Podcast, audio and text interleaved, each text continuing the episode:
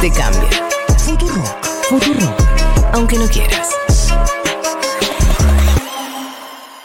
con un estilo muy hollywoodense, música de suspenso y en cámara lenta. Así registraba su entrada el líder norcoreano Kim Jong-un para el lanzamiento de este misil balístico intercontinental llamado Hwasong-17. Los segundos previos al suceso fueron tensos, sus relojes sincronizados lo evidenciaban, hasta que era el momento de trasladar el proyectil al punto del despegue. Con su llamativa chaqueta de cuero y gafas de sol, al más puro estilo Top Gun, Kim se preparaba para el lanzamiento, el más importante en cinco años. Finalmente, el misil voló a una altura máxima de 6.248 kilómetros y cubrió una distancia de 1.090 kilómetros, cayendo con precisión en aguas del mar de Japón. Un hecho que marca un precedente y provoca un aumento de la tensión mundial, al estilo propio de Kim Jong-un.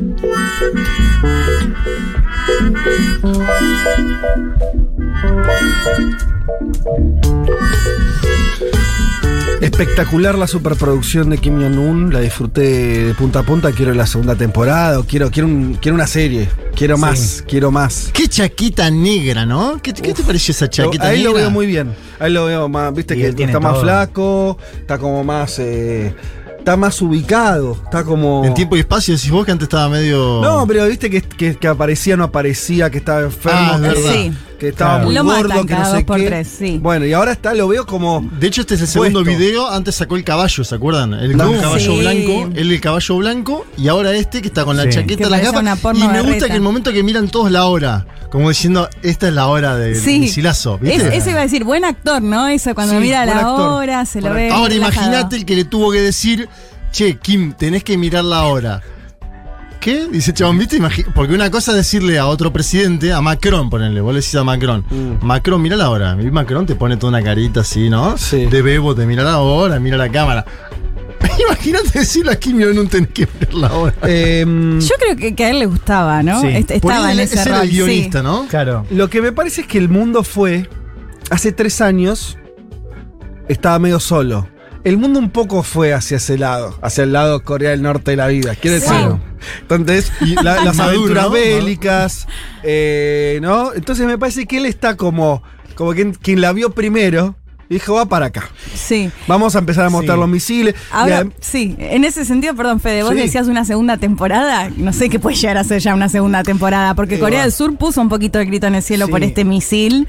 Eh, digo, un- dos países que todavía están oficialmente en guerra, desde Qué la década de difícil también 50. está eh, acaparar atención, ¿no? En este momento. Es Claro. como que la vara es como Sí. está alta. Entonces tenés que hacer cosas demasiado trash para como levantar cabeza. Claro, no, Kim Jong-un, Kim Jong-un, ahora estamos con Ucrania. Claro, o sea, un misil como, bueno, papi, o sea, dame algo más. Va a tener un misil ahora. O sea. Pero está- bien, estaba bien. bueno Bueno, pero él misil, también ¿eh? Está dice, bien, está yo bien, tengo esto y por eso no soy Ucrania. ¿no? Sí. El punto está diciendo eso. sí. No soy Digamos, Irak. No, es que por eso hace falta algo más. Es como, no es misil, tiene que ser misil y Bueno, una perfo. Vos Bueno, querés una bomba Es lo que atómica, estamos viendo. algo por el Exacto, estilo. eso digo. O sea, un video cuidado. Con misil no hacemos sí, nada. total. No es la imagen como eh, de, de esa herencia soviética que eran unas imágenes feas de Corea del Norte. Acá vos lo tenés a full color. HD A él, a él peinadito, a lo Sí. Top Gun, como dice ahí el informe. De hecho, le quedan bien todas las músicas. Yo probé ponerle todas las músicas al video este.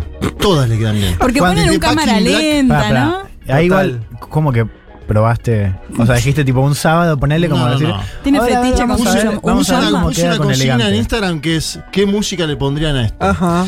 Y desde Back in Black de ACDC hasta el bombón asesino, Van Ay, me todas. encanta. va toda la música con este señor Quiero- saliendo de ese lugar. la del bombón asesino.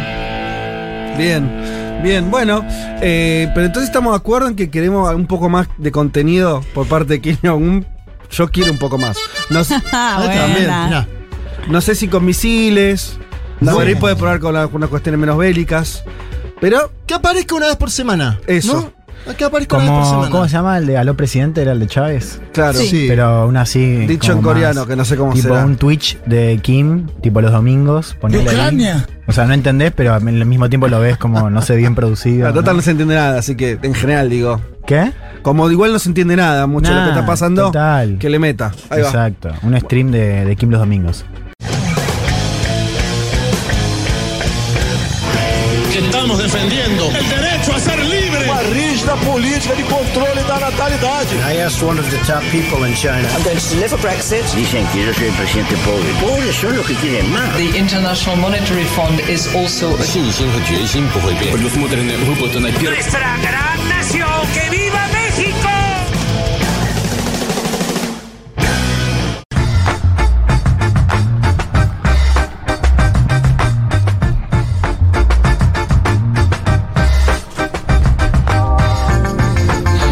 Buen domingo para todas y para todos, domingo 27 de marzo del 2022 y este es el programa 199 Eh, No, no. ahí está, en la cornisa, señor. Oiga. de un mundo de sensaciones. Sean bienvenidas, bienvenidos. Hasta las 15 horas vamos a estar hablando de política internacional. Eh, sí. Mirá la música que te pone. Y Wow. mm, Y sí, ¿no? esta música da como para, para varias cuestiones. Bueno, estamos a- es la música de una carrera, de algo que. Sí. ¿no? Una meta a la que está llegando. No podemos ser menos que Kim Jong-un. ¡Wow! Ay, qué hijo de mil. Mirá el guau ese de. ¿Cómo estamos? No ¿Estamos tiene- bien? Elman no tiene tiene guau. botón. acá hay un Y el señor boicot, Vázquez una tampoco, cosa. ¿eh? Vamos Ni a, a Putin. a comentar varias cuestiones que tenemos que hablar el día de hoy. Por supuesto, vamos a, ir a seguir hablando de la guerra, de lo que está pasando en Europa.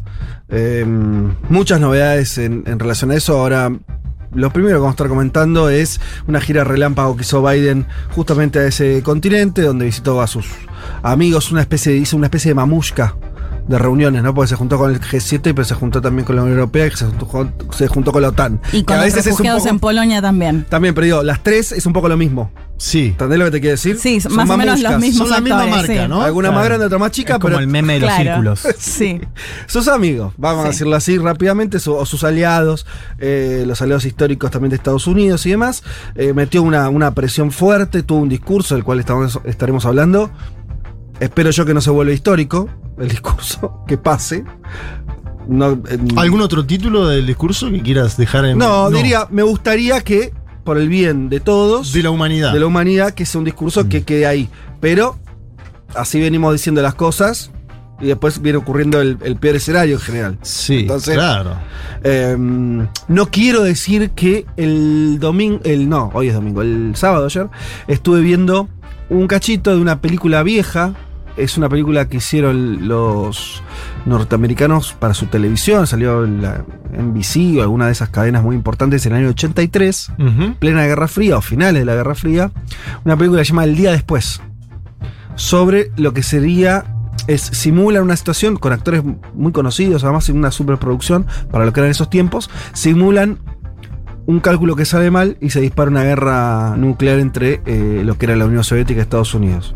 Es muy interesante porque nosotros estamos acostumbrados a producciones hollywoodenses donde siempre un poco los yankees sal- salen por arriba Sí. o los rusos se equivocan. Y acá es la idea, es el costo humano que tendría para Estados Unidos ese error de cálculo que lleva una guerra. Es muy impresionante. Es muy impresionante. Creo que habla de que en esos 80, con todo lo que quieras, había una especie de lógica racional porque yo no puedo dejar de ver eso como una operación, o, o sea, una operación de propaganda interna también, ¿no? Como pues creo que así funciona la industria Sí, norteamericana. Eh, y además es- llegué ahí porque muchos comentaban en Twitter, eh, norteamericanos diciendo, ¿se acuerdan de esa película? O sea, como, como algo que había quedado en el imaginario social norteamericano del año 83, esa película donde se veían los efectos concretos que sería una guerra desatada con la Unión Soviética. Y la conclusión era muy evidente, no podemos hacer eso. No nos conviene, bajo ninguna. No nos conviene. Y viste cuando hacen los ya que hacen esas cosas bien que narra la historia de un eh, médico en un hospital en Pensilvania, el- un tipo que trabaja en una base aérea, el, granjero de- del, del medio oeste, ¿no? Y todos sucumbiendo ante lo que. ante el desastre, ¿no? Y no hay escudo de misiles que aguantar. Eso quiere decir, la idea es, che, no, este, este escenario, no. Bueno, desde ese momento hasta ahora es donde estamos más cerca de algún escenario similar. No digo que vaya a ocurrir, simplemente digo, se encienden algunas alarmas. Ojalá esa racionalidad que yo vi en ese documental, no documental, esa ficción, eh, pensada como para decir, este es un camino del que no se puede ir, vuelva a prevalecer, veremos. ¿Podés repetir el nombre, Fede, que te El lo día van a después, preguntar? de- eh, eh, day, the Day After, o The After Day. eh, es un. La encuentran muy fácil, está en, en- en YouTube. Es una realización del año 83 Ujú. para televisión. Sí. Hace 39 años. Era como cuando yo veía de chico la televisión, que vos veías películas dobladas, algo que nos desacostumbramos. Sí, con- es Sí. con, una imagen Hasta de. VHS, Sí. eso. Pero no, está, está, está, está muy bien, está muy bien. Es larga, dura una hora y media, dos horas. Yo igual la, la fui adelantando, la verdad. Eh, Bueno, pero ahora sí, yo ya no sé si la queremos ver. no, porque, pero porque no, por ahí no es para verla No, dos no, horas como si fuera la gran obra de arte, sino Sí, ver entiendo. esto que te estoy diciendo. Hmm. De qué manera había una idea, ah, de, de qué, qué- qué idea había de instalar en la sociedad norteamericana que un enfrentamiento directo con la Unión Soviética te lleva al desastre humano. Claro. Era muy claro eso, muy, una insistencia muy fuerte. Eh, bien, vamos a estar hablando entonces eh, de, de la guerra. Eh, podemos adelantar que tenemos además algo que me gusta particularmente, lo trabajamos con, con Elman la idea y, y salió. Vamos a tener un invitado muy especial en piso, eh, a Juan eh, Batelem. Bataleme, sí. Bateleme, eh, director académico del CARI, el Consejo Argentino para las Relaciones Internacionales, y nos interesó traerlo a él para encarar la guerra desde un costado bien concreto, que es la cuestión militar. La guerra, como es, la Mm. poli- es política también, la analizamos en términos geopolíticos, de relaciones de fuerza, de qué le conviene, si tal o cual, lo económico. Pero después, una guerra son tanques moviéndose. O sea, es un enfrentamiento en un territorio con fuerzas muy concretas, con armas, con soldados. Y de eso creo que todos nosotros sabemos bastante poco. Sí. Y esta persona que va a venir sabe bastante. Sí. Y, Sí. y, perdón, y llega en un momento, además, súper relevante de la Total. guerra, ¿no? Porque el cambio de estrategia de esta semana de Rusia, bueno, lo va a explicar Juan, Pero esperemos que nos exacto, nos aclare cayó un poco, justo claro. porque lo que vos decís, Leti, Rusia está. eh, veremos, le preguntaremos si es algo Claro. que Rusia ya venía planeando desde antes, si es un cambio de estrategia o no. Nosotros acá habíamos dicho siempre que nunca la estrategia de, de Rusia iba a ser conquistar Ucrania, no, no, no, no aparecía eso en los papeles ni, ni era lo O que sea, eso es lo que dicen los rusos, claro, que no tienen intención Claro. de conquistar. Era lo que decían siempre, eso quiere Sí, decir. sí, sí, sí. Era- pero bueno, sí se ve un, un- un cambio en la estrategia militar, eh, así que llega en un momento súper oportuno. Sí, no, y decía también esto de que está difícil informarse también acerca de lo que Uf, realmente está pasando en el terreno, ¿no? También con narrativas eh, muy fuertes en pleno occidental, esto de la resistencia ucraniana, ¿no? Como el gran tema, Total. ¿no? Desde el inicio de la guerra. Y a veces hace perder un poco quizás de detalle, ¿no? De, de trazo un poco más fino sobre qué está pasando realmente en el terreno. Y está toda la cuestión también. Bueno, ¿vieron una nota del, eh, que salió en la BBC sobre el batallón de Azov? Que era una de las Ah. cosas que, su- que, con todo esto que decís, de la Sí. cuestión de la propaganda occidental muy fuerte, cualquiera que decía, che, pero ojo que dentro del ejército ucraniano, de dentro- pero dentro del ejército Sí. ucraniano hay batallones regulares aceptados como parte de la guerra, que son nazis, sin eufemismo, sin exagerar la palabra. Bueno, hay una nota de la BBC donde pone eso. Digo la de la BBC porque uno puede decir que son prorrusos, ¿no? Sería medio. No, no, y porque además viene teniendo ese foco también, ¿no? el tema de la resistencia ucraniana, o sea, muy Claro, muestra eso. Bueno, Sí, sí. te estaba diciendo también que dentro de las filas ucranianas el componente nazi no, no- no es que sea mayoritario, pero está muy establecido, ¿no? Como es parte de, lo- de- de los que más llevan el enfrentamiento, sobre todo en la zona donde ahora se, se va a centrar la guerra, probablemente que sea el, el este. Exacto. Che, eh, ese es todo un tema, así que vamos a estar esperando la visita este, de Juan eh, Bateleme para charlar eso. Y lo uno, eh, con lo que nos traes vos, Leti, que tiene que ver con, con la guerra en Georgia como, como un antecedente histórico.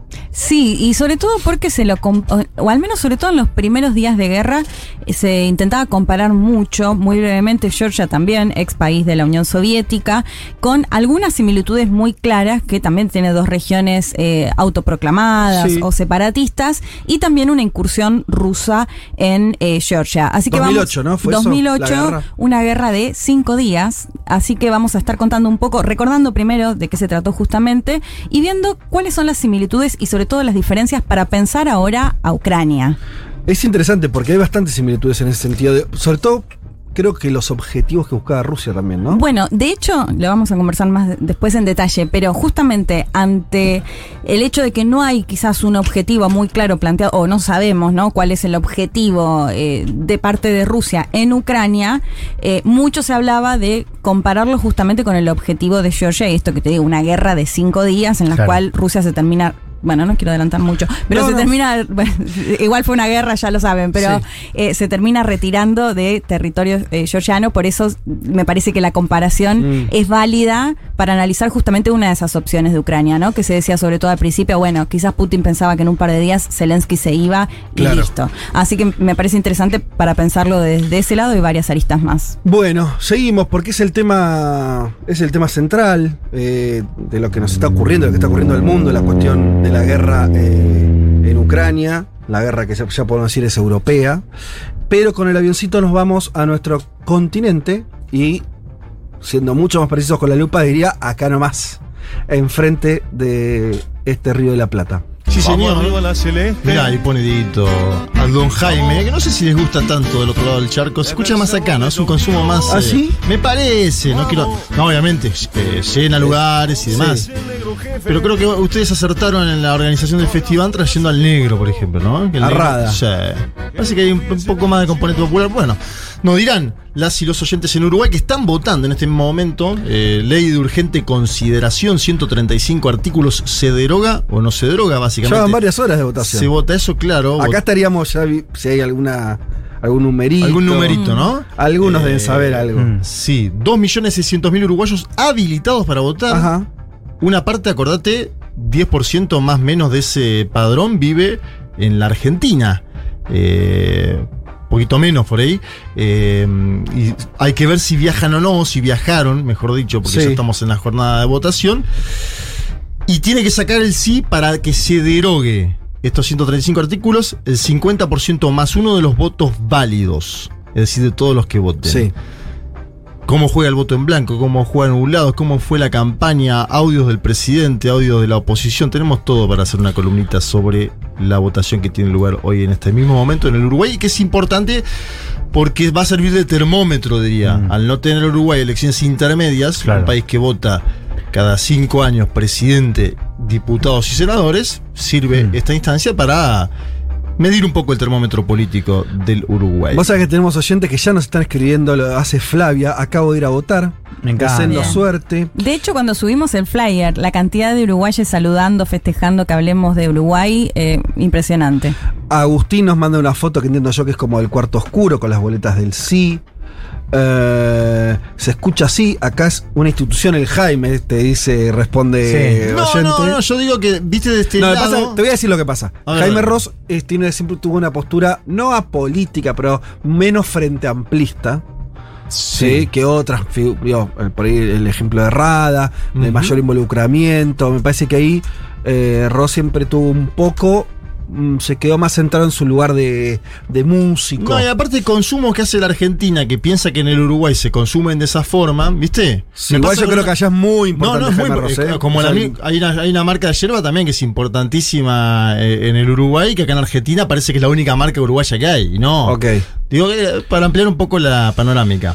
Eh, Dicho bien. esto, a mí me encanta, Jaime, lo, lo he visto en el Conex. eh, Sí, no, y la yerba también está buenísima. Si, si sabes Sí, hacer el favor. mate, esa- si sabes hacer esa- el mate bien. Juan- Esa marca Juan que Si no se te tapa. No, no, pero esa marca Juanma que- es casi Juan uruguayo. te lo hace con sí. los ojos cerrados. La marca que dice Elman igual eh, es muy fuerte para yo No, ya- boludo. Ya cambié la marca, sí señor. Mira. Bueno, Qué eh, como tenemos muchos oyentes que nos están mandando, nos siguen, ya voté, que sea ¿Qué así. dicen? Eh, bueno, no, mandan fotitos. Le- les pregunto, me dicen todo, todo tranquilo, dice alguien acá. Y sí. Lo que quiero saber, esto no es resultado, pero Sí. el sentir la oreja popular siempre algo dice. Entonces yo, yo quiero, ¿Cómo la ven? los que nos escuchan en un, si no 100, en un 95%, imagino que son votantes del sí, o sea, votantes que... No, que, que quieren interrumpir eh, la, la- la aplicación de esta, de esta ley de urgente consideración del presidente de derecha, de la calle Pou. Pero quiero saber, como vienen de atrás, ¿no? Vienen corriendo de atrás un poco. Las encuestas se ve eso. Sí. Pero subiendo. Con muchos indecisos igual, Claro. ¿no? Entonces, Entre quiero 10 saber- y 20% de indecisos. ¿Viste las charlas en la familia? ¿No? que, que- que hayan tenido, la abuelita que no votaba y votó, no sé, que cómo, cómo la están viendo, o si se imagina un escenario que, donde también es, pierda, es un referéndum, puede ganar y puede perder. Claro, Y pero ellos, ellos juntaron las firmas y juntaron una parva de firmas. Sí. Primero 800.000, se validaron más de 600.000. Es decir, que en ese momento había un optimismo fuerte. Después las encuestas aparecieron y hay una cuestión más de paridad. Que nos digan si puede haber lugar o no para la sorpresa. Viene brava, dice acá un, un oyenta. Ah, está. entiendo que es oyenta. No, bueno, no, no, no, no, no firma. Eh, eh, eh, bueno, gente hablando del ayer. Eh, quería ver. Las encuestas no son favorables. Hay, hay como noto precaución. Sí. Sí, pero claro. dice los últimos días, dice otro estuvo picante. No sé. ¿Qué le pasa, Juan? ¿Qué pasa? No, estoy quejando por el aire nomás. Ah, ¿No- sí, no querés el frío, aire? Frío, Ah, no, no sabía quién lo había Ah, puesto. Yo, porque hacía bueno. mucho calor. bueno, chicos. Pero no, este es el momento del año que nadie sabe, ¿viste? Que te abrigás Sí, con 18 total. cosas. Después Yo me abrigo y me pongo el aire. Para mí el aire siempre me acompaña No, hasta que. está muy mal. Hasta el momento en que hace 5 grados, No. ¿también gente necesitas el aire? Mira. O sea, no, pará, te voy a decir, yo uso el aire acondicionado en frío wow. hasta el momento en que lo tengo que poner caliente, porque hace mucho frío, ¿me Claro. entendés? Casi nunca no uso el aire. Ah, te te gusta llegar al borde ahí. Pero estás con camisa, Fede. Sacate la camisa. no le Estamos todos caso acá al con presidente remera. Mauricio en su momento cuando No, dijo apaguen. Claro. Imagínate. Bueno, chicos, de todo esto vamos a estar hablando. ¿Se me ocupó un tema? No. Nada, una cosa más vamos a estar hablando, pero. Algo de No, Brasil. tenemos vamos a hacer. eso, Sí. canción del mundo y tenemos una entrevista más. Y Brasil. Ah, per- eh, perdón, ves, ves que me faltaba un, Sí, un tema que una quería parte adelantar. Loco. importante. Si todo sale bien, vamos a estar charlando eh, en una entrevista telefónica con Alexandre Pupo, sociólogo, abogado y secretario de Relaciones Internacionales de la Juventud del PT. Sí, es un joven dirigente de- del Partido de los Trabajadores de Brasil. Habla un castellano perfecto, estuve viendo algunos, algunos videos en YouTube, habla muy, muy bien español. Muy bien, Eh, español. Ejal, viste que los dirigentes del PT, muchos, son todos los jóvenes. Yo me- me- mi experiencia fue que los que hacen carrera política en instancias así, de juventudes y demás, me parece que por sus vínculos con América Latina, no sé, suelen hablar, hablar bien español, creo que es el Conoce caso mucho aparte de la Argentina, de la política argentina y demás. totalmente de, de Alexandre Pupo. Vamos a estar hablando con él muchísimos temas, sobre todo esta coyuntura donde... Leí las notas, no sé si la vieron ustedes, ya no me acuerdo, es un diario argentino de afuera. Lula tranquilo, ¿viste? Como, como alguien que está muy asentado en una mayoría electoral. Pero, qué sé yo, no sé. eh, todos los óleos se desvanecen en el aire también. Y los cambios acá son muy rápidos. Pero hay un Lula más o menos hoy muy, muy bien posicionado. Hay una nota en La Nación el día de hoy que es, eh, se, se titula El establishment le suelta la mano a Bolsonaro y se amiga con la posible vuelta de Lula. Ahí podemos preguntar Bueno, eso es interesante. A Alexander. ¿Y, qué, y qué- qué gobierno se imagina, no? Alguien que viene de la juventud, ¿no? Con, con- que va a tener también, va a ser eh, caja de resonancia una serie de demandas que no se cumplieron en el gobierno de Dilma. Y una ¿no? juventud que está presente en el gabinete económico que piensa Lula Ah, ¿sí? para el futuro. Mira. Eso es otro punto Ah, del cual le vamos a eso. preguntar. Bueno, como verán, agenda bien cargada, entiendo yo interesante. Vamos a escuchar una canción y ya arrancamos con toda. Si les parece, vamos ya mismo. Eso, mira, The Kings haciendo Nothing in the world can stop me worrying about that girl. Met a girl, fell in love, glad as I can be. Met a girl, fell in love, glad as I can be. But I think all the time, is she true to me? Cause there's nothing in this world to stop me worrying about that girl. I found out I was wrong, she was just too timing. I found out I was wrong, she just kept on lying. Vázquez, Martínez, Carga. Hasta las 3 de la tarde. Un mundo de sensaciones. Futurock.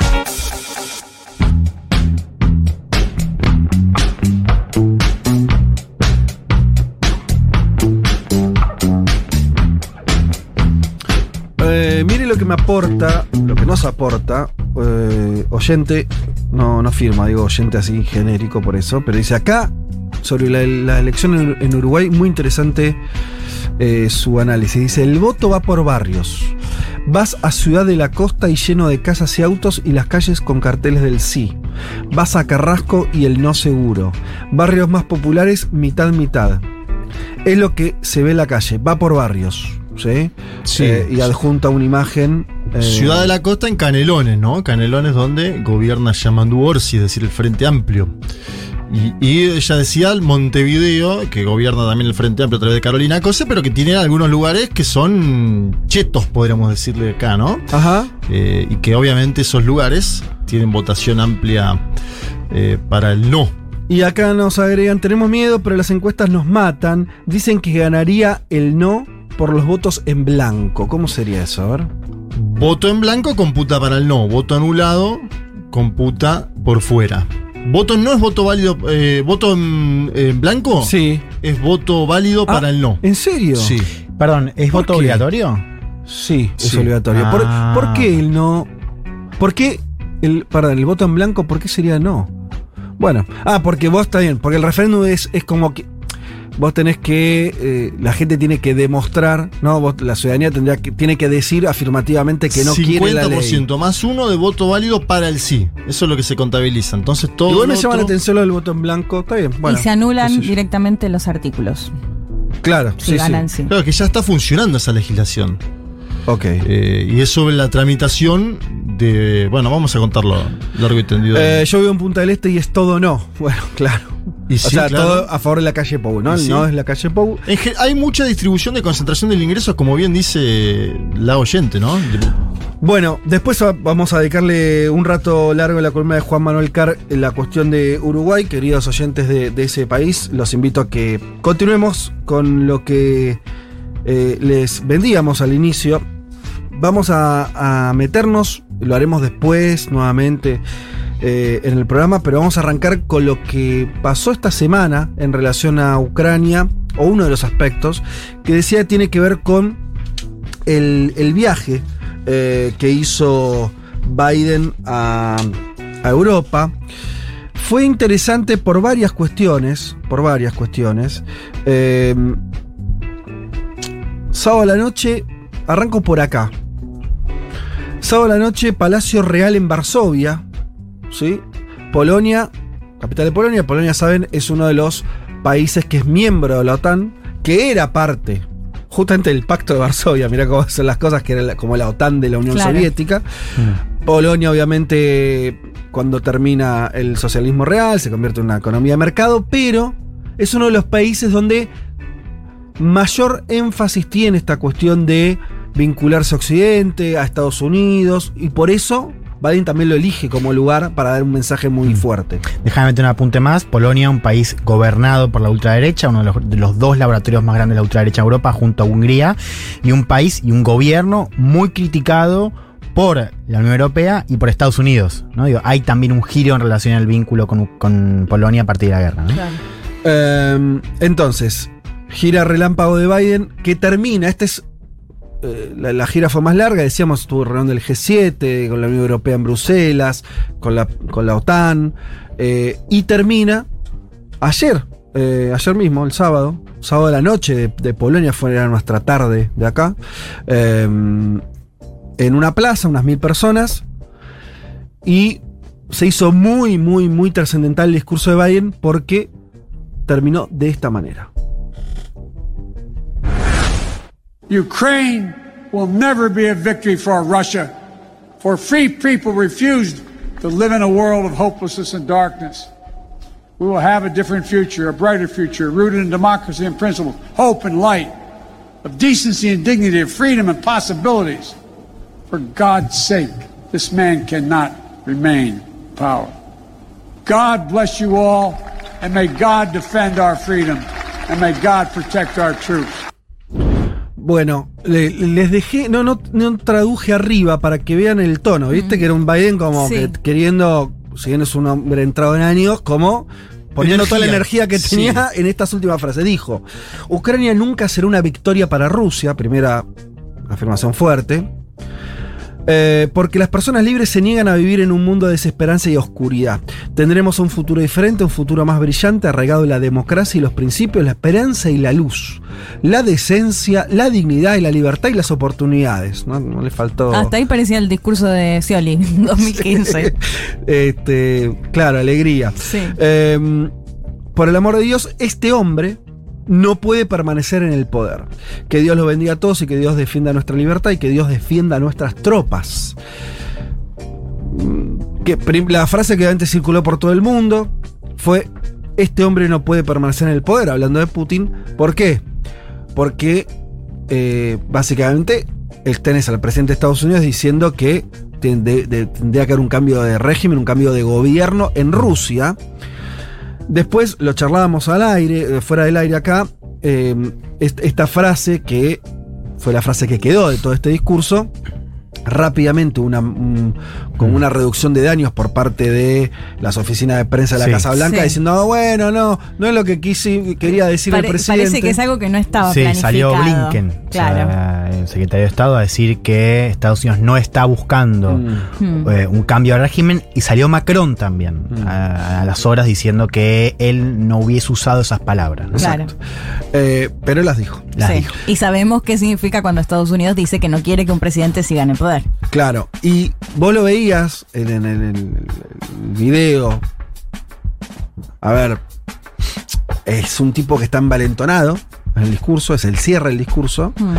Tampoco estaba borracho, quiero decir. No, no- no No era Petro. no era Petro. No era Petro en la campaña Claro, colombiana. es que, que- o, o- En o- Girardot. o no era, o no era una declaración puesta en un lugar que vos decís, bueno, por ahí estaba hablando con alguien en el micrófono, no. Bueno, pero viene un- igual un poco inflado, ¿no? Logró un poco lo que, lo que quiere Estados Unidos. Me parece que es el que hasta ahora viene más. No, bueno, no, no, esa es mucho. es- sí, sí, es, es, es una. Digo, al menos de su gira, la foto, la- esto eso que digo valentonado. insiste, Putin nos quiere dividir, estamos más unidos, una Europa que va más a, a destinar más guita en defensa, Sí. digo, alguna, el gas eh, que va a exportar Estados Unidos a Europa, o sea, estaba un poco, eh, me parece, con el pecho inflado, Total. porque algunas, al menos de las cuestiones que, que viene pidiendo Estados Unidos, me parece que se están dando. Digo, Sí, me parece no que da, ese, ese Sí. discurso en ese contexto, sobre todo si no estaba planificado en su discurso que diga tal cosa y la dijo, ¿no? Como que parece que se envalentonó. A ver, no seamos tan inocentes. Sí, Blinken sale a. A ver, vos tenés el presidente que dice eso y después otros que dicen, ay, no, no, no quisimos ir tan lejos. Eh, vos lo ves, a mí me queda la duda. Si es una metida de pata, que puede ser. El famoso Los tipos meten la pata. Sí, porque, porque es lo que quieren. O, o- o no. O está ¿Qué sé yo? planificado, O- la otra opción. O yo ir a fondo, después siempre tenés tiempo para volver atrás. Hmm, Es una frase de bar, ¿no? Por el amor de Dios, este hombre no puede permanecer en el poder. No es una frase de discurso. Claro. Es una Sí, frase yo de te, bar. te repito la escenografía. Sí, Era una escenografía muy eh, solemne, sí, señor. en una plaza, eh, con un marco. El discurso es un discurso. Lo que digo también es que todo el discurso anterior va. No es contradictorio con esa última frase. Es un discurso donde el tipo habla de la historia. ¿Vieron esos discursos de Putin donde también el, el Sí. Putin de- decía, no, esto que los nazis, esto es lo mismo del otro lado, ¿eh? Valores, valores, valores, nosotros y ellos. Eh, habló reiteradas veces de la cuestión de la libertad, la democracia, como que, a ver, si vos estás discutiendo libertad y democracia, lo que estás impugnando es eh, el gobierno de Rusia, que vos que entendés que no es una... O sea, no estás discutiendo solamente una invasión ilegal eh, a un país soberano, Ucrania. No hablaste de Ucrania, o sea, habló muy poco de Ucrania, se la pasó hablando de Rusia. Entonces, eh, está eh, la idea de. eh, muy, lo dijo mucho en el discurso, quería encontrar acá, lo tenía algunas definiciones. eh, le dijo en el discurso, carnicero, en, Sí, otro, en, otro- claro. en la misma Butcher. gira. Eh, Butcher. pero dijo, la economía rusa pronto ni siquiera estará entre las 20 principales del mundo. Tiene razón igual. No, está Ahí- bien. ahí tiene razón. Más allá de que tenga razón o no, quiere decir, ¿contra quién va? Digo, no es- eh, el final del discurso se, se guarda sintonía con otras cosas que dijo. Las fuerzas estadounidenses no están en Europa para participar de un conflicto con fuerzas rusas, sino para defender a los aliados de la OTAN. No piensen siquiera en mover una sola pulgada en territorio de la OTAN, lo cual es una mojada de oreja, incluso, incluso en algo que hablamos en este programa, la idea de las pulgadas, ¿no? El inch, que es la frase Mm. que fue la promesa de Estados Unidos a Gorbachev en los 90 Sí, de que no se iban a mover una pulgada, él la usa al revés. no, ni se les ocurra pisar una pulgada de territorio de la OTAN a Rusia, porque ahí sí. Claro, que es un en mensaje guerra. muy dirigido también a Polonia, ¿no? O sea, algo que querían escuchar. Lo- los polacos. Claro, exacto. De defensa. de- che, Claro. vamos a defender Sí. a todos los que sean parte de la OTAN. Claro. Eh, y escuchate esta. Cada generación ha tenido que derrotar a los enemigos mortales de la democracia. Estamos involucrados de nuevo en una gran batalla por la libertad. No se ganará en días, ni siquiera en meses. Tenemos que prepararnos para una larga, batalla por delante. De vuelta, bueno, estás acá. No parece un Biden tratando de solucionar una cuestión geopolítica concreta, decir a ver cómo hacemos que esta guerra termine, los refugiados, cómo me vuelvo a entender con Rusia. Acá está marcando con una tiza diciendo, estamos de un lado nosotros, el otro de ellos, esto eh, va para largo, acá nos estamos jugando la libertad, esto es una cuestión de generaciones, o sea, es un marco Sí. muy complicado eh, el que plantea Biden. Sí. Eh, dale. No, estaba pensando un par de cosas, ¿no? Primero que es, que es un mensaje, bueno, lo venimos diciendo acá ya hace tiempo, ¿no? Desde la era Trump, que en general Estados Unidos se empuña a hablar de China, ¿no? Como esta, esta gran disputa de valores entre la autocracia y la democracia, ¿no? Y la libertad. O sea, en ese sentido hay como un reciclaje que ahora total. se ancla en Rusia. Ahora, hay un par de problemas, diría, tácticos inmediatos, ¿no? Eh, el tema de las, de las líneas rojas es que si vos trazás líneas rojas, las tenés que hacer cumplir, digamos, porque si no, no tiene ningún sentido. Y Estados Unidos ha dicho en los últimos días también la cuestión de armas químicas, ¿no? Eh, Esta amenaza por si Rusia usa armas químicas. Eh, y dijo que iba a ser sancionada. El tema es. ¿Qué pasa? O sea, po- suponete que Rusia, o sea, él dice, eh, no vamos a permitir que, que Rusia use armas químicas y será eh, a una respuesta proporcional. La pregunta es, ¿cuál es la respuesta proporcional? Porque el ese mismo mensaje habla, es un discurso recontra mil cargado, pero al mismo tiempo, y vos lo dijiste recién, tiene una clave, que es, eh, nosotros nos metemos si atacan a la OTAN. Que además es un compromiso que Estados Unidos firmó, digamos. Que es, o sea, si atacan un país de la OTAN, todos tienen que salir en la defensa. Al mismo tiempo dice que no se va a meter. Entonces, ahí tenés un problema. Porque, ¿qué pasa si efectivamente Rusia, que puede pasar, usa armas químicas o intensifica todavía más eh, la campaña? ¿Qué hace Estados Unidos? Ese es el gran problema de ese discurso. Porque es un discurso que justificaría una acción contra Rusia, pero al mismo tiempo te va a decir que no está haciendo, que no va, no va a hacerlo, digamos, ¿no? Sí. Eh, ¿Se entiende? Hay como un desfasaje ahí. Sí. Porque cuando vos vas a cargar las tintas, y si no actuás, bueno, o sea, quedás totalmente expuesto. No, y mientras de- tanto está la zona de exclusión aérea, ¿no? Que es el otro tema que Sí. venía pidiendo Claro. Zelensky. Y además, eh, ese dato es increíble: que Putin bombardea en el mismo momento en el que está hablando este señor Joe Biden a 70 kilómetros. Ajá. Es decir, Putin también hace una demostración de fuerza. Sí. Claro, me decís carnicero, acaban de caer tres bombas a 70 kilómetros donde estás vos. Pensaba en lo que decía Juan Elman, que quizás después le podemos preguntar al entrevistado, ¿no? Pero esta, este juego de. Porque sobre todo vino por una entrevista donde el portavoz ruso le preguntaron si Putin podía llegar a usar armas nucleares y él responde: bueno, si nosotros nos vemos, vemos una amenaza existencial, sí, ¿no? O sea, de alguna Sí. manera planteándolo así. Que a mi modo de ver, no sé, esto por ahí es interesante preguntárselo a Juan, me parece que es un poco la estrategia de todos los que tienen armas nucleares, ¿no? Esa, Claro. el estar al- bueno, Sí, sí, sí, está, consideramos que... Pero sí me parece interesante esto que vos decías de, eh, porque en su momento Biden dijo, sí, vamos a responder a la misma altura. Y Sí. eso generó justamente una alarma, decir, bueno, listo, entonces si usan armas químicas o armas nucleares, Estados Claro. Unidos también lo va a hacer.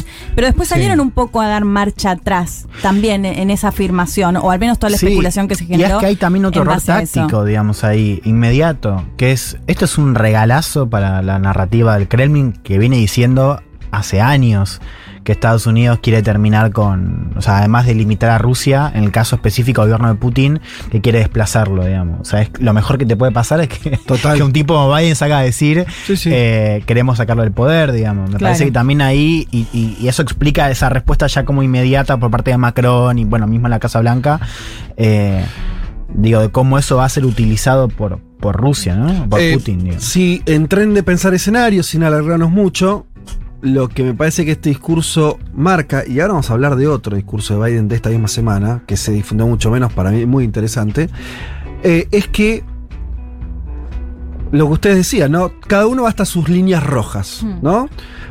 Pero en esas líneas rojas hay una línea gris. Y que creo que está mucho más del lado de Occidente, Estados Unidos, de Europa, que es la intención, ya antes era más solapada, me parece que ahora menos, de que esta guerra también no sea una victoria rusa, como dijo Biden. ¿Cómo haces que no sea una victoria rusa? Bueno, que dure mucho, armar a los ucranianos, como lo están Mm. haciendo, ya de manera totalmente desembosada. Hay noticias todos los días de llegadas de armamentos, la- el movimiento de la OTAN de asegurar este, toda la- la- lo que El es flanco este, este. el flanco este, esta es la- básicamente un terreno muy amplio por donde ingresar todas las armas que quieras a Ucrania durante el tiempo que quieras. Entonces, sí generar una guerra permanente, digamos, ese puede ser un interés, ¿no? Que esto no termine fácil, Sí. que Rusia no tenga una forma de decir fácil, bueno, logré mis objetivos, me retiro, eh, para generar un desgaste a largo plazo de Rusia. Yo no, no digo que esto le vaya a salir ni a bien, ni que esto sea fácil de hacer, pero pareciera, por el discurso de Biden, que se va hacia eso mucho más que una solución. Eh, si vos te lo pones a pensar Sí. fríamente, ¿por qué le convendría a Estados Unidos una solución rápida a esto? No le conviene. No sé, ¿eh? Yo, Bueno, mira, yo te digo- Ojalá, que sí, quiero decir, No, por el bien de la que- gente que está en Ucrania. ucranianos, Yo creo que hay claro. que, y es un poco lo que charlamos la semana pasada, y yo insisto con esto porque para mí es el gran lente, gran marco, digamos. Eh, Estados Unidos hace tiempo que sabe que no puede seguir invirtiendo en materia de defensa y en materia de atención en Europa y Medio Oriente. Y Eh, en China, el, el mar Claro, de al mismo China, tiempo. sí. Entonces, es contradictorio también. Ah, claro que sí. Porque, o sea, es como, vos no estás dispuesto, o sea, volvemos al marco, vos no estás dispuesto a sentarte con Rusia para ponerle un, una- un fin diplomático, digamos. Sí. O sea, atender las- las preocupaciones de Rusia. Sí. Eso ya estamos claros, no va, o sea, no. No. no está en el corto plazo en la mesa. Sí. Ahora, al mismo tiempo, tampoco vas a intervenir. Sí. O sea, eso sigue estando. Entonces, yo coincido. intervenir sí. Digamos, no va Eh, a no poner directamente, ejército claro. de la OTAN, pero porque intervenir ya lo está haciendo. Quiero decir, Sí, de acuerdo, de acuerdo. Ok. Eh, intervenir en el sentido de o sea, Sí. hacer un- una intervención Una más guerra- directa aún, sí, digamos. Una guerra con la OTAN adentro, que hoy en el corto plazo tampoco está.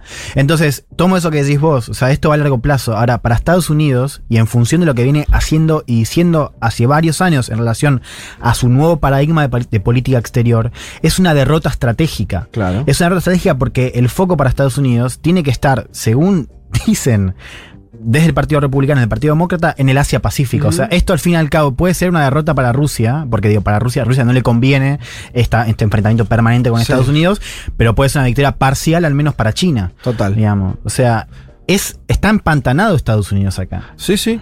Eh, es interesante porque la- la- lo que nosotros consumimos en términos de información es justamente lo contrario, que, la- que el que está empantanado es Rusia. Y vos decís, yo coincido con vos, cuando veo a Biden diciendo esto va para largo, acá nos jugamos la libertad, y diciéndole a los europeos, mórfense una guerra en su continente, porque al final se está jugando ahí, lo que yo estoy viendo es que el planteo no es salgamos de acá rápido, veamos cómo arreglamos.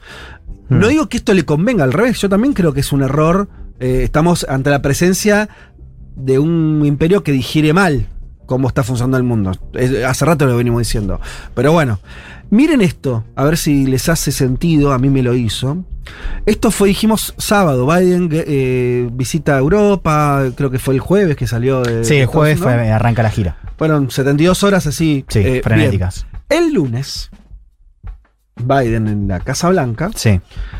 se junta, es una reunión de llave, mesa redonda de negocios, donde invita a empresarios. No son como los, no es Funes de Rioja. El nivel de ellos, ¿no? Es Apple, Amazon, General Motors, bueno, las grandes empresas norteamericanas. Y es una charla, mm, comillas, mil comillas, informal. Dijo esto Biden. You know, we are at an inflection point, I believe, in the world economy. Not just the world economy, in the world. It occur- occurs every three or four generations.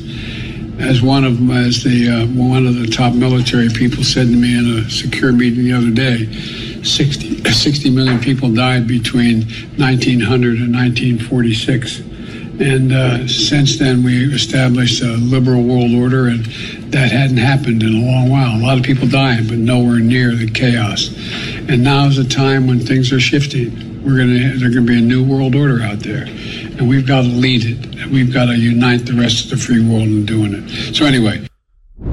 Bien, ¿qué dice? Por cómo lo dice, está como hablando así y eh, un poco más entre casas, respondiendo preguntas de periodistas. La traducción es, nos encontramos en un punto de inflexión en la economía mundial. No solo en la, en la economía mundial se corrige, él dice, esto ocurre cada tres o cuatro generaciones. Como, uno, como me dijo uno de mis jefes militares más importantes, en una reunión de seguridad el otro día. Eh, 60 millones de personas murieron entre 1900 y 1946, ¿no? Primera y Segunda Guerra Mundial. y hemos establecido a partir de ahí un nuevo orden liberal. Cosa que no había pasado nunca antes, dice Biden. O sea, sacrificamos, diciendo Biden, sacrificamos 60 millones de personas, pero salimos con un orden liberal como nunca había ocurrido en el mundo. Eh, ahora están cambiando las cosas. Va a haber un nuevo orden mundial. Esto un presidente de Estados Unidos lo dice cada tanto, ¿eh? lo había hecho Bush en el 90 cuando cayó, en- cayó el socialismo, cayó el muro de Berlín, y lo dice Biden ahora. Y nosotros, allá afuera, dice, hay un nuevo orden mundial allá afuera y tenemos que liderarlos, liderarlo nosotros y unir al resto del mundo libre. Esto se lo dice a la gente que le responde posta al chabón, que son los empresarios de Estados Unidos, los más grandes. Antes no había duda que Estados Unidos iba a liderar ese bloque aparte. Ahora dice, tenemos que liderarlo. ¿no? Yo creo que todo Claro, lo que dice pero además es está diciendo que hay un nue- Está bien, están haciendo un nuevo Está orden. aceptando, está aceptando el orden Claro. que, ya se venía dando, me parece. Está diciendo que las cosas están cambiando rápido, que hay una crisis Sí. de, de orden, que viene un nuevo orden y que Estados Unidos, como bien decís Juanma, tiene la intención de liderarlo. exacto. No es Sí. vamos a liderarlo. Después de esto hace la gira europea que les contamos recién. Es súper interesante lo que dice. De hecho, es un gran diagnóstico. El, tema es que digo, es un diagnóstico que creo que es acertado. El tema es que habría que precisar esto de va a haber. O sea, porque la verdad es que eh, el orden ya cambió. O sea, lo que pasa es que este orden no es. O sea, no estamos viendo eh, un orden, un sistema de reglas como el que había en, la- en el orden liberal. O sea, es más bien esto de. como esa tesis gramsciana, ¿no? Como de lo viejo no termina de morir, Exacto. lo nuevo no termina de nacer. Yo creo que este es, es como la frase para entender un poco este momento. Ahora. El gran tema es que esto no se debería, o sea, no tiene por qué resolverse pronto. O sea, esta cuestión de un orden liberal que está en crisis con todas las consecuencias que eso trae, más una potencia ascendente que plantea una, una alternativa o plantea un desafío a ese orden, pero al mismo tiempo tampoco puede imponerse, ¿no? Yo creo que eso marca este momento, pero no sabemos cuánto va a durar. Entonces ahí también hay, un- es interesante saber qué piensa Biden acerca de lo inminente que es ese nuevo orden. Y se viene discutiendo hace 10 años, Eh. digo, porque desde la creación de los BRICS en su momento, Sí. mundo multipolar, emergencia de China, Sudáfrica, Brasil. Claro. 2009, 2014 es más o menos toda esa creación. Porque además, digo, perdón, sí. No, no, le No, cerremos. eh, eh, pienso también, o sea, yo decía interesante ver qué piensa Biden realmente, digo, más allá del ese diagnóstico, o sea, cuán inminente es ese cambio, porque insisto, este estado puede durar varias generaciones más. Mm, mm, no- no es lo que suele pasar. Y te, te doy una cosa. Eh, los cambios se dan con guerras. Y estamos con una guerra. Los, los cambios, eh, eh, eh, lo dice Biden, digo, el cambio anterior se dio con dos guerras mundiales, 60 millones Sí. de muertos, le puso número, 60 millones de muertos. Eh, los cambios eh, a, a este nivel, así gigante, geopolítico, sean con guerras. El que está pidiendo pista igual no está involucrado a fondo ahora. ¿no? Bueno, está bien. Pero no es esa guerra. que quiere ser Si hay una hegemón- guerra, estoy de acuerdo con eso, pero no esta guerra, no una guerra en Ucrania. Mm, Está bien. Bueno, No, pero puede ser el comienzo de otras cosas. guerras, puede ser el comienzo de otras desestabilizaciones, o no, o puede ser que se recomode acá, no tengo idea, o puede ser como bien De decís. hecho, cuando, cuando hablemos en la columna de Georgia, voy a plantear otros posibles conflictos. A lo, a lo que Sí. voy es, a lo que voy es, ojo que estos cambios, nosotros creíamos antes de esta guerra que, este- que el multilateralismo podía llegar por, por, por la economía. ¿Te entendés? ¿No? Podíamos, se pensaba eso, bueno, la verdad, la economía reacomoda a los jugadores, reacomoda a los poderes. Sí. China ya es indiscutible que es una potencia. Sí. Bueno, no, no. La economía no reacomoda a los jugadores, lo reacomoda a las guerras. Y lo estamos volviendo a ver. Es una desgracia, es una porquería. Bueno, y ahí tenés, ahí, ahí hay un dato, digo, ¿por qué digo que esto puede durar? Digo, y esto tiene que ver con, con esta cuestión también del, del tránsito, que es lo que venimos diciendo ya hace tiempo. O sea, Estados Unidos sigue siendo la potencia militar más importante por varios cuerpos. Mm. Entonces, aún en ese escenario que yo coincido, pueden traer más guerras, Estados Unidos todavía tiene una ventaja Total. militar indudablemente mayor, no solo a Rusia, sino a China. Entonces, eso también nos sirve para pensar Algunos relativizan esta tesis igual, te voy a decir, ¿eh? Pero, Sí, pero decir, porque viste cuando, cuando se ve con. Se ve en términos de gastos. En presupuestos. Bueno, Claro. hay otras maneras, pero quiere decir. eh, sí. No, porque yo te estaba por plantear esto de, Sí. eh, de también cómo lo ve China, Ajá. porque o sea, China tampoco parece con muchas ganas de apostarle a la tesis de que Estados Unidos, o sea, que puede leer y oler el, el poder declinante de Estados Unidos, eso ni hablar. Mm. Ahora, de ahí a una avanzada militar, me parece que ahí también hay una, una distancia. Es cierto que el, el contexto que estamos viendo quizás acelera eh, estas Dinámicas. tendencias. O sea, yo Sí, estoy sí. de acuerdo con eso. Lo, lo que igual tampoco lo tengo resuelto. Digo, yo creo que este, esta, esta frase de lo viejo no termina de morir, lo bueno, lo nuevo no termina de nacer, para entender este momento, digo, creo que también se puede extender más de lo que pensamos. O sea, n- quizás no va a haber una resolución pronto. Eso digo nomás. De esta manera, con una cita al- a un marxista italiano Mirá del vos, ¿eh? año 20, por el señor Juan Elman, cerramos este bloque. Un mundo de sensaciones. Un mundo de sensaciones. Contamos lo que pasa afuera, por lo menos mientras existan los casquetes polares. Después vemos.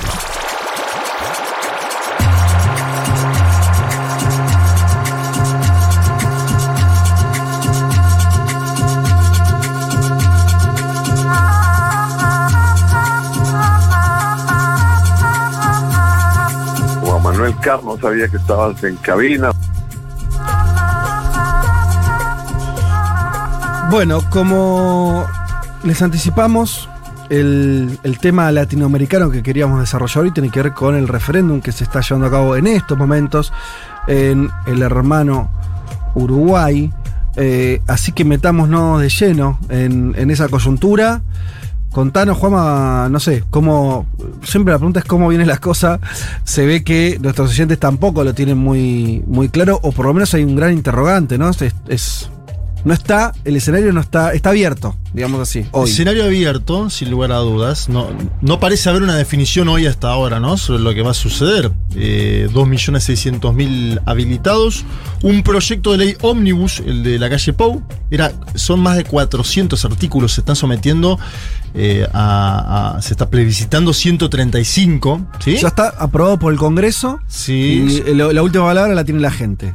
Exacto, la última palabra, 135 artículos, lo tiene eh, de un proyecto de ley que es del Ejecutivo, también por eso se puede someter eh, a votación y porque han juntado 800.000 firmas, se validaron más de 600.000, etcétera. Vamos a los bloques sociales y cómo jugaron en el tramo de la campaña. Cámaras empresariales, eh, empresariales y agrarias, campaña por el no, ¿no? Como A favor del gobierno.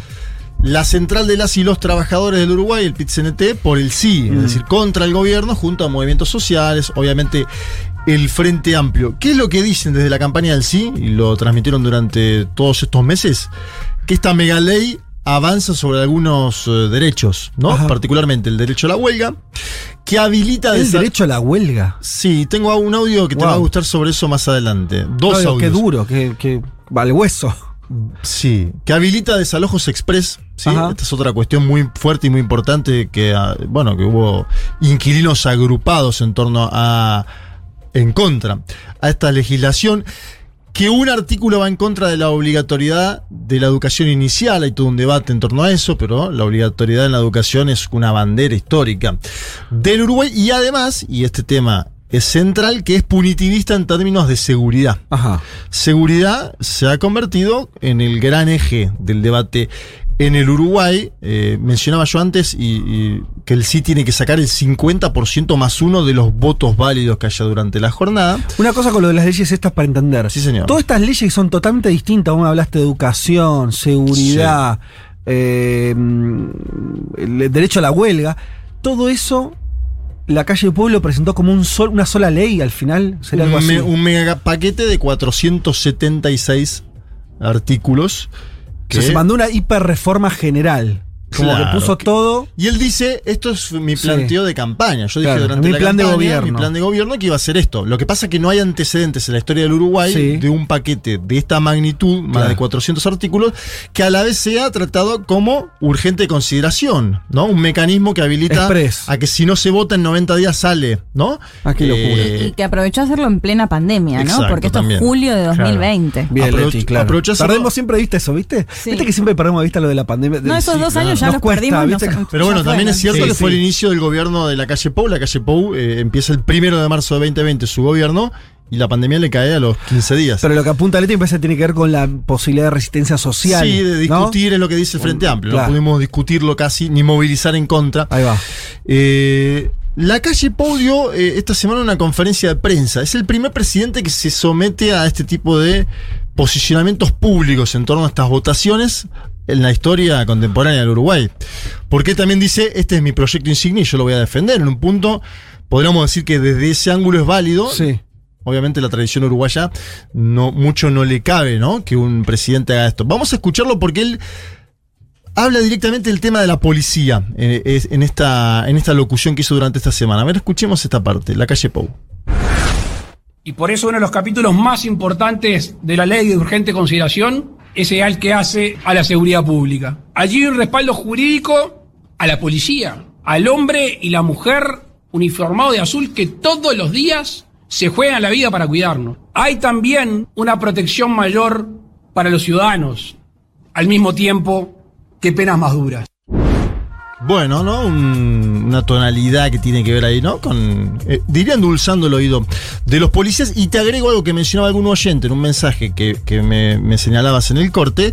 Que es que hubo un allanamiento ayer al Club Progreso, ¿no? Eh, el Club Progreso, el club vinculado a Tabaré Vázquez, Tabaré Sí. Vázquez fallecido, un club progresista de La Teja, donde buscaban material del sí ayer, ¿no? Es ¿Por decir, qué buscaba material del sí? ¿Qué, qué delito era eso? no, es en el medio del fin de la campaña, cuando terminó ya Iveda. Ajá. Ah, ok. Fueron a buscar material y además Sí. no le permitieron a algunos dirigentes ingresar con eh, camisetas que tenían la cara de Tabaré, pero por, obviamente un dirigente político que a la vez tiene vinculación con un club. Eh, ¿Y qué decía la campaña del sí eh, sobre esto de la policía? Nosotros no queremos tenerle miedo a los delincuentes porque parece que el tema de la seguridad indudablemente ha calado hondo en las últimas campañas en el Uruguay. En la última campaña estaba muy presente el tema de seguridad, sí. Dice, no queremos temer a los delincuentes, pero tampoco a la policía. Bueno, ahí el gobierno dice que no ha habido abusos policiales eh, mientras está esta legislación ya en curso. Un debate. El Frente Amplio se queja del mecanismo utilizado ¿no? por el presidente. No solo el paquetazo, los eh, 470 y pico de artículos que se ponen en consideración, de los cuales 135 se votan hoy, sino además esto de que el presidente se involucre en una campaña, ¿no? Como lo que sucedió esta vez, que es casi el, ¿no? el jefe de la campaña, podríamos decirlo. Che, no, qui- no quiero decir algo que no tengo idea, pero me- yo escucho, escu- no sé si vas a pasar de vuelta algo de la calle Pau, sino aprovecho para decirlo. No. Su- Yo no sé bien distinguir la chetez en Uruguay, pero me sonó Muy cheto, muy pero muy Macri, papala, todo- pero, mu- pero Sí, más que sí. antes de ser coachado. Exacto. No sé si a usted le pasó lo mismo. Sí. Pero me gustaría que me digan Sí, los sí. uruguayos si esto que escuchamos es como el arquetipo de lo que es un uruguayo así de, de, de- de clases altas Sí, hablando. ah, un tincho me decían, ¿no? Consultaban la semana del perfil de, de la calle Pou, así te lo digo porque lo, no sé. Ah, es así, entonces habla me, con me ese decían, tono. es un tincho, habla así. Claro. Eh, yo aparte preguntaba no, no solo por él, sino por otro, por un... ah, Pero, Y eh, sin ver la ¿Entendés que se me imagen. mezcla con que estoy. eh, el tono uruguayo ya es distinto. Entonces yo no sé si Sí. estoy escuchando hablar en uruguayo o es un uruguayo de clases altas muy marcado. Yo es lo creo que las dos cosas, sí. un uruguayo tinchinizado. Vamos a escuchar a Fernando Pereira, que Sí, su nombre sin hablar de su foto en cuero en la Además, playa ¿no? surf. Ah, sí. Además, El sí, surfer. sí, el surfer. Sí. Tiene todas, ¿no? Eh, el cuquito, como le llaman. Vamos a escuchar a Fernando Oh, Pereira. el es- apodo también es Tincho. El apodo es Tincho. Cuquito es Tincho. Tincho es buen apodo, pero no sé si lo. Bueno, a- le pedimos a las y los oyentes en Uruguay que están Que votando, nos digan, que nos digan. que nos digan Es así como estoy- si es, si es Tincho o no es Tincho. Escuchemos a Fernando Pereira, un hombre del pueblo, presidente del Frente Amplio, que dice: Muchachos, nunca en la historia del Uruguay un presidente se metió haciendo una campaña del referéndum. A ver, lo escuchamos. Desde nuestro punto de vista fue un abuso institucional. A una cadena de siete minutos, menos, porque usamos cinco minutos me- y medio. Le responden con una cadena de radio y televisión de 30 minutos del presidente, que tiene dudosa posibilidad de hacer esa cadena, porque claramente si él pudiera hacerla, la podrían hacer todos los miembros de la Corte Electoral, porque está- tienen las mismas prohibiciones el presidente y los miembros de la Corte Electoral.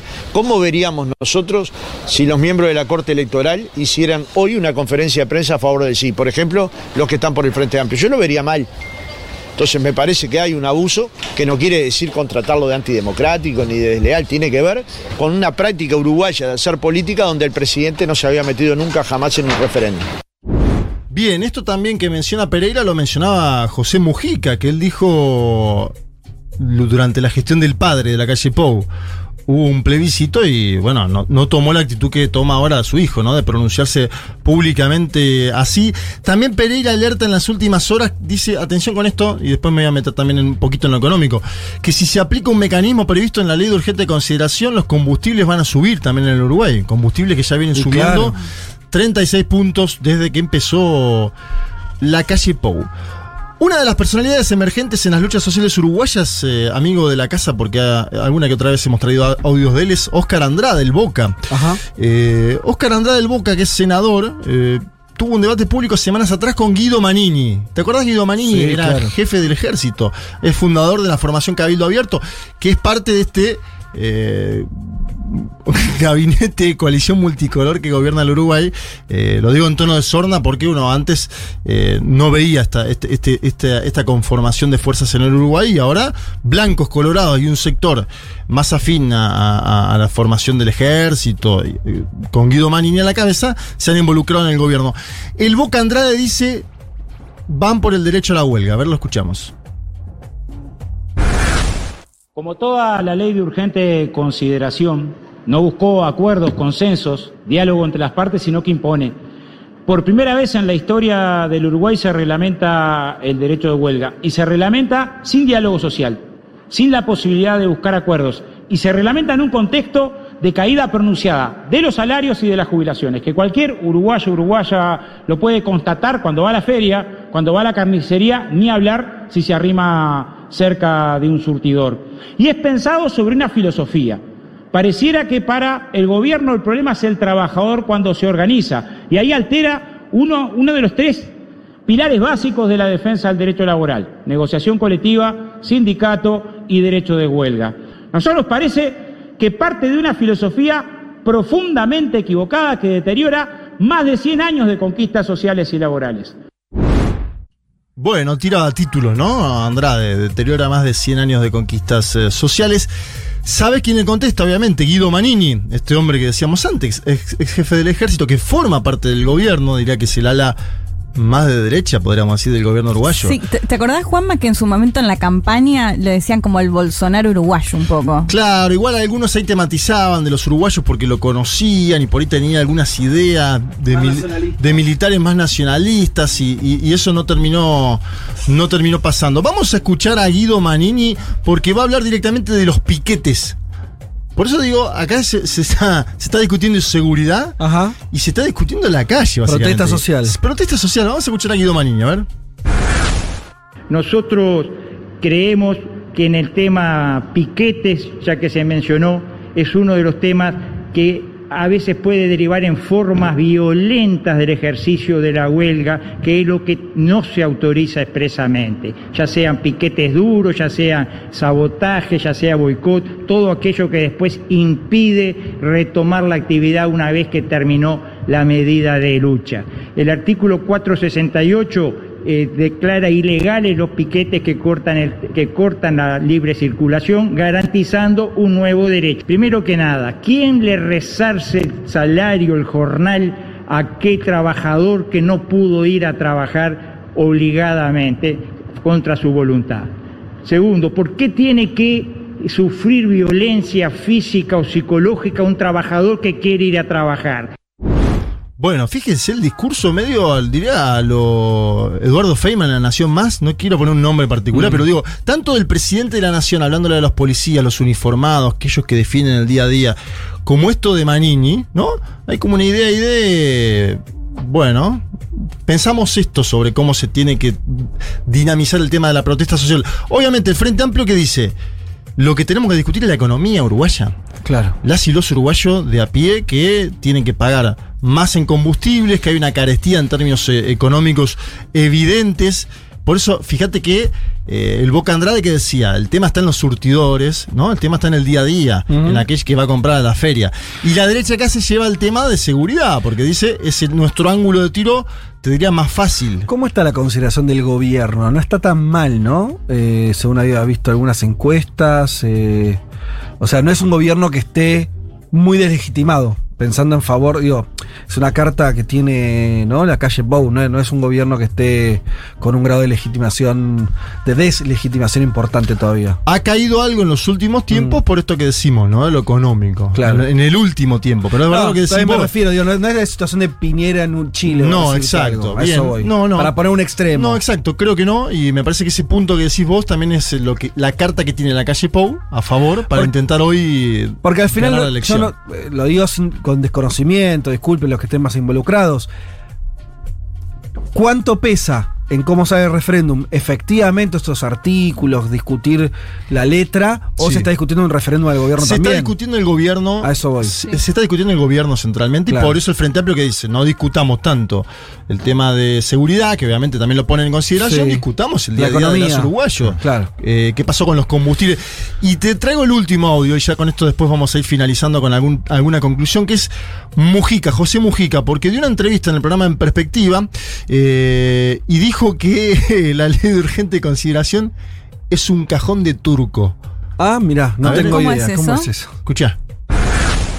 Lo que pasa que este es un es como un cajón de turco. Hay de todo ahí adentro, desde la regla fiscal al chorizo artesanal. Este, entonces creo que el mecanismo en sí, el paquetón, es es lo más disparatado.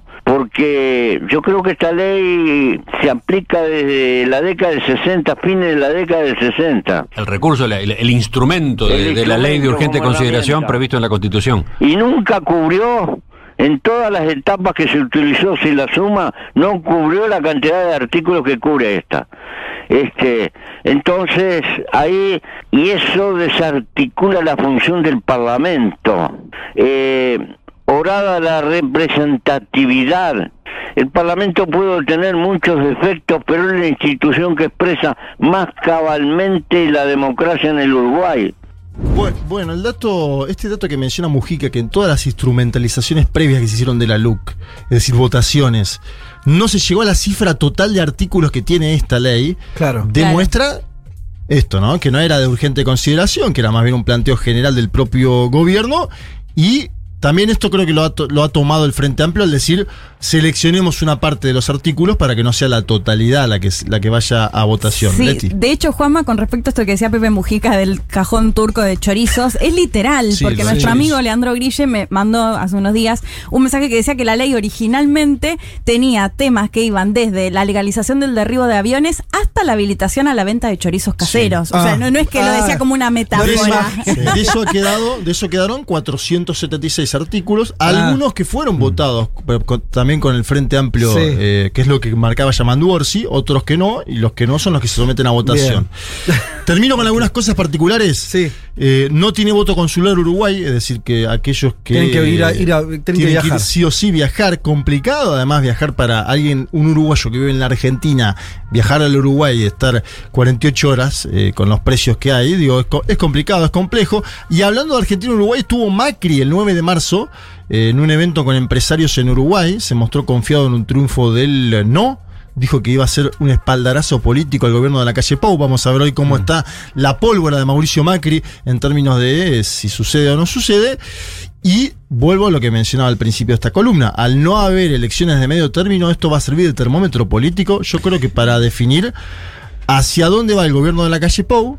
eh, Y cómo se arma la oposición de acá en más. Ahí te, te hago un apunte que también es una pregunta. eh, me decían hace poco alguien cercano al, Frente Amplio esto de que el gran problema para la derecha eh, es que no tiene candidato para la próxima elección, mientras el Frente tiene eh, liderazgos posibles, ¿no? Orsi es uno de ellos, ¿no? Entonces, Recordemos que en Uruguay no hay reelección claro. eh, inmediata. Tienen que dejar pasar un periodo y volverse a presentar. Claro, entonces pensando en lo que es, o sea, va a ser muy importante ver la relación de fuerzas, lo que salga de este referéndum, pero también hay un tema que empieza a circular en Uruguay Claro. ya, que es mientras el Frente ya tiene una plataforma y liderazgos posibles para una candidatura exitosa, la derecha no. El Frente tiene varios candidatos que se de- deberán someter a internas. Yo no sé si Yamandu Orsi le gana a la interna Cose o si Cose se la gana a Orsi o quién gana. Claro, pero hay nombres, es el tema. Bueno, el presidente de la calle Pau está levantando a Álvaro Delgado el último tiempo. Álvaro Delgado es secretario de la presidencia del Uruguay. Suena como posible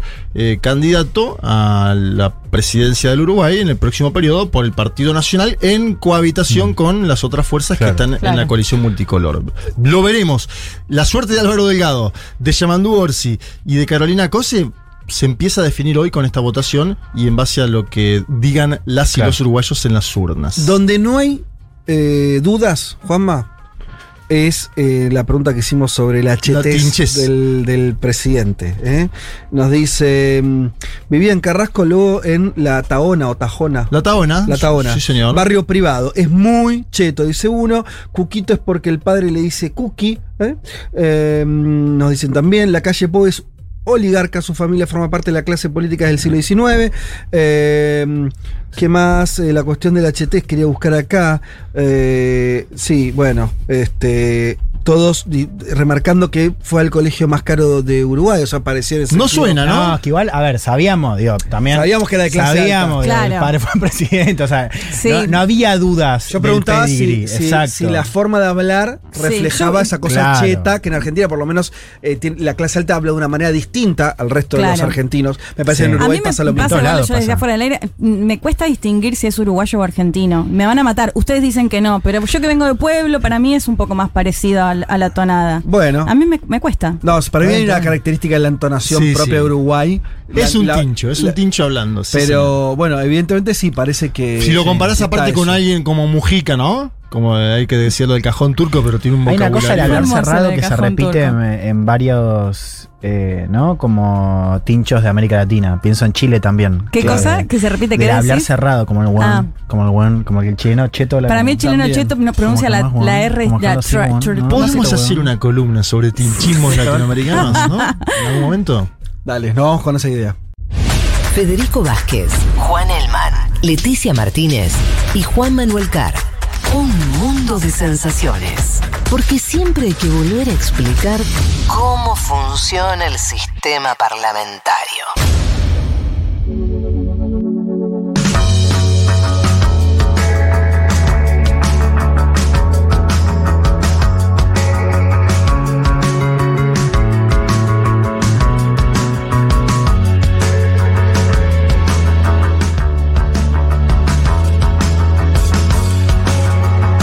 Les habíamos dicho que íbamos a estar eh, conversando con una referencia importante del Partido de los Trabajadores.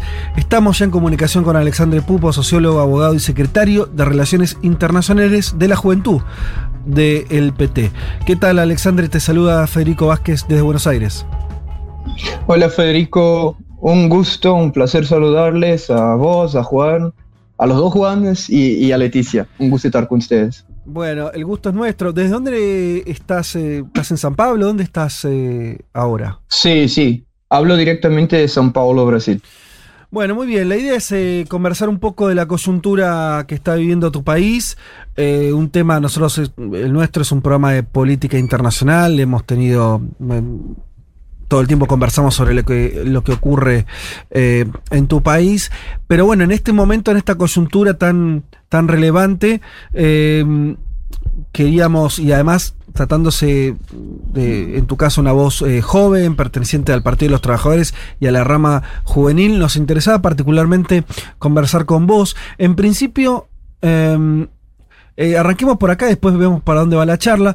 Desde Argentina hay una lectura que se está haciendo que es que tenemos a un Lula que hoy ocupa el centro de- del escenario político, por más de que no esté en el gobierno, con, eh, con una expectativa muy creciente que se transforma en el próximo presidente de Brasil, y donde la estrategia de Lula claramente es un posicionamiento hacia el centro, o sea, aliándose con figuras del centro, incluso la centro derecha. Eh, hoy, eh, Juanma lo decía, hay una nota en un diario muy importante de Argentina diciendo algo así como que incluso el establishment le estaría soltando la, la mano ya a Bolsonaro y abrazando un posible gobierno de Lula. ¿Esto es tan así? ¿Hay que matizar esta imagen? Mm, ¿Qué nos puedes decir? Bueno, eh, bueno, en primer lugar es un placer hablar con ustedes y, y con los compañeros y compañeras de Argentina sobre eso. Eh, nuestros destinos, nuestro futuro están entrelazados en eso porque, bueno, la realidad es que cuando Lula se mueve, todo el campo político brasileño se mueve. Si volvemos a, a unos años, eh, sería imposible pensar que estaríamos ahora a unos meses de, la- de las elecciones con Lula en primer lugar, libre y con todos sus derechos políticos recuperados, porque si nos recordamos, a- hace poco más de un año Lula estaba ya libre, pero sin los derechos políticos, y eso logró en el marzo del año pasado, y hoy, un año después, parece que todo el escenario político brasileño se cambió.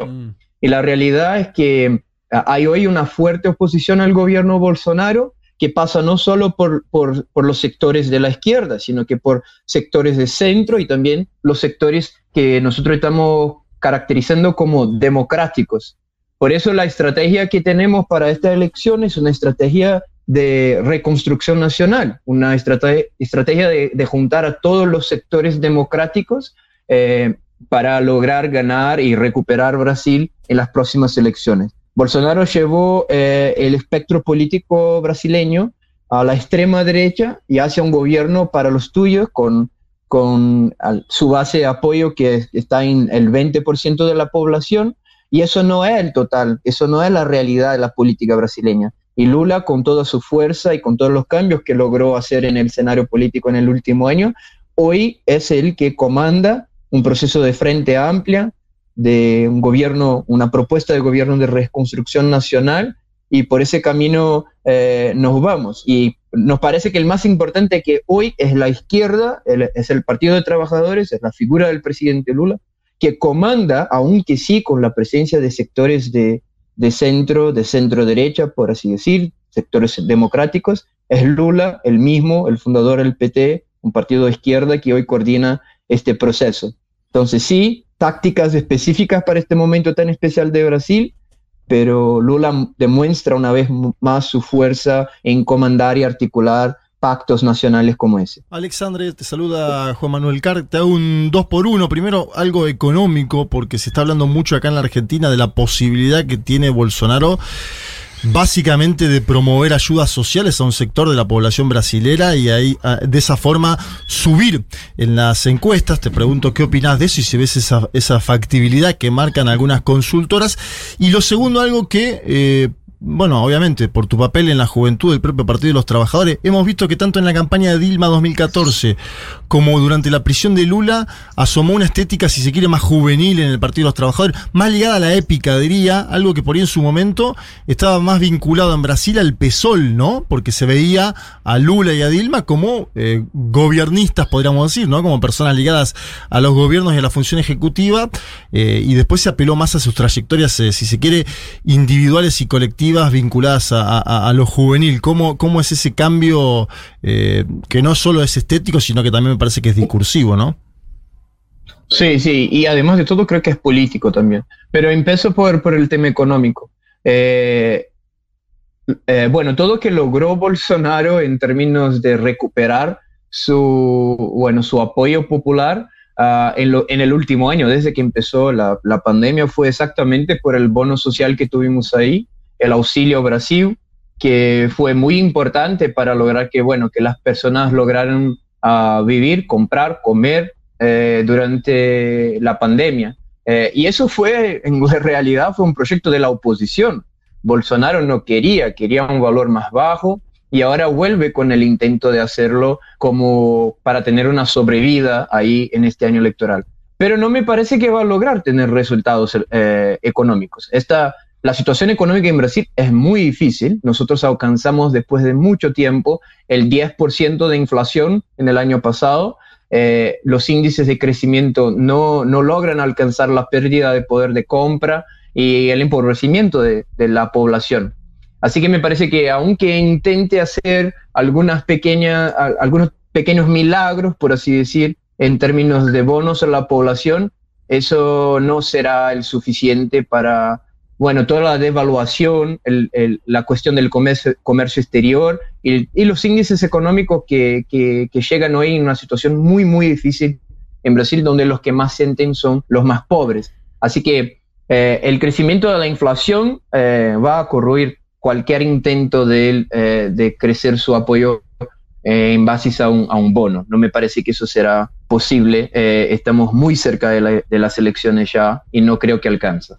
Eh, sobre el tema de, cómo se cambió un poco la imagen del PT frente a la juventud, me parece que ese es algo muy importante también de estas elecciones.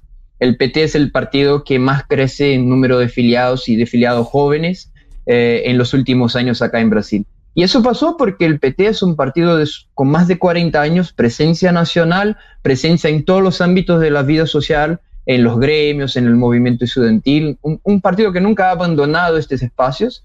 Y, y sí, eh, si hay una generación, y yo me incluyo ahí en esta generación que creció, que fue joven durante los gobiernos de Lula y de Dilma, eh, nosotros veíamos al PT como oficialismo, pero la realidad es que en, la historia de Brasil fueron pocos los gobiernos eh, que, bueno, que gobernaron para el pueblo y, y, y el PT fue el primer eh, gobierno donde un operario, alguien de la clase obrera, llegó a gobernar. Entonces, me parece que detrás de este 14 años de gobiernos federales, eh, con el proceso que se empieza con el impeachment, eh, el golpe que, que, se concretiza en contra de Dilma Rousseff y después la prisión de Lula, el PT logró mostrar o demostrar una vez más para la población brasileña eh, que es un partido de lucha, un partido que a, a, los, a las élites de Brasil no les interesa que gobierne el PT.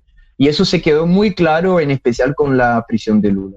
Y me parece que todo que nosotros logramos construir en la campaña internacional, y, y en eso contamos muchísimo con los compañeros de otros países, ahí en, ahí en Argentina, por ejemplo, los compañeros de la Cámpora, Peronismo Militante, el Instituto Patria, se sumaron mucho en eso, logramos mostrar y, y, y algo como recuperar un poco la rebeldía de, de, la figura de Lula, no como alguien del establishment, sino sí, como por la primera vez el pueblo gobernando. Y, bueno, me parece, y esa es nuestra evaluación también, que Lula en ese proceso, Lula se quedó más joven, como se quedó con una cara más joven que representa esa rebeldía, esta ilusión, esta voluntad de volver a soñar que es muy fuerte hoy en Brasil. Y por eso llegamos a este momento. La última encuesta de intenciones de voto indica que exactamente entre la población hasta 35 años es donde Lula tiene el mayor apoyo y donde Bolsonaro pierde por la mayor diferencia. Entonces creo que sí hubo una renovación eh, y una reilusión de, de la juventud en, en, torno del Partido de Trabajadores y en torno del PT. Alexandre, ¿cómo de Lula. Estás? Acá Juan Elman te saluda. Te quería preguntar por, por, el camino a la presidencia, ¿no? Ya lo que venimos viendo en Brasil hace tiempo con Bolsonaro, que es este constante juego brusco, ¿no? Institucional, por un lado, eh, con estas acusaciones de fraude que ya empezaron, así como vimos en Estados Unidos con Trump desde antes de arrancar la campaña, lo estamos viendo en Brasil y vemos también un gobierno que ha coqueteado mucho, ¿no? Con el ejército, inclusive una buena parte de, de los militares hoy están dentro del gobierno de Bolsonaro. Eh, y digo, más allá de lo que dan las encuestas, esta posibilidad concreta de que Lula pueda ganar, eh, ¿ven de cara a esa, esa, posible llegada a la presidencia un riesgo, una amenaza en lo que pueda hacer Bolsonaro y los militares? Y ante eso, ¿cómo, cómo se para el PT, cómo se para la juventud? Eh, y bueno, ¿cómo lo ves vos? Me parece que, bueno, Bolsonaro no es un tipo democrático y, en eso eh, empezamos, porque Bolsonaro no aceptó eh, el resultado y ya acusaba de fraudes en la primera vuelta de las elecciones de, del 2018. Vea, cuando, cuando ganó él en segunda vuelta, decía, yo voy a probar que gané en primera vuelta y me robaron votos y eso y eso. Así que yo creo que sí, él prepara un discurso y una narrativa para un intento de, si pierde las elecciones, que es el más probable por lo que se indican en las encuestas, eh, intentar resistir o actuar junto a lo que sobre con él, porque también eh, si tenía una base de apoyo un poco más ancha en los últimos años, eso se ha disminuido, eh, en especial durante la pandemia. Uh, mismos sectores del ejército ya no, ya no se escuchan tanto, los, los coroneles hablando, eh, teniendo posición en defensa del gobierno, porque sabemos que está muy, muy enfraquecido eh, el gobierno de Bolsonaro. Pero sí, y la mejor respuesta que nosotros podemos dar es una victoria contundente en las urnas eh, por un buen margen en la primera vuelta. Y en eso me parece que, que, que es importante también hablar un poco de Alckmin y el papel que juega uh, Gerardo Alckmin y en los sectores que vienen con él, si se concretiza esta fórmula, que todo indica que, que va a pasar.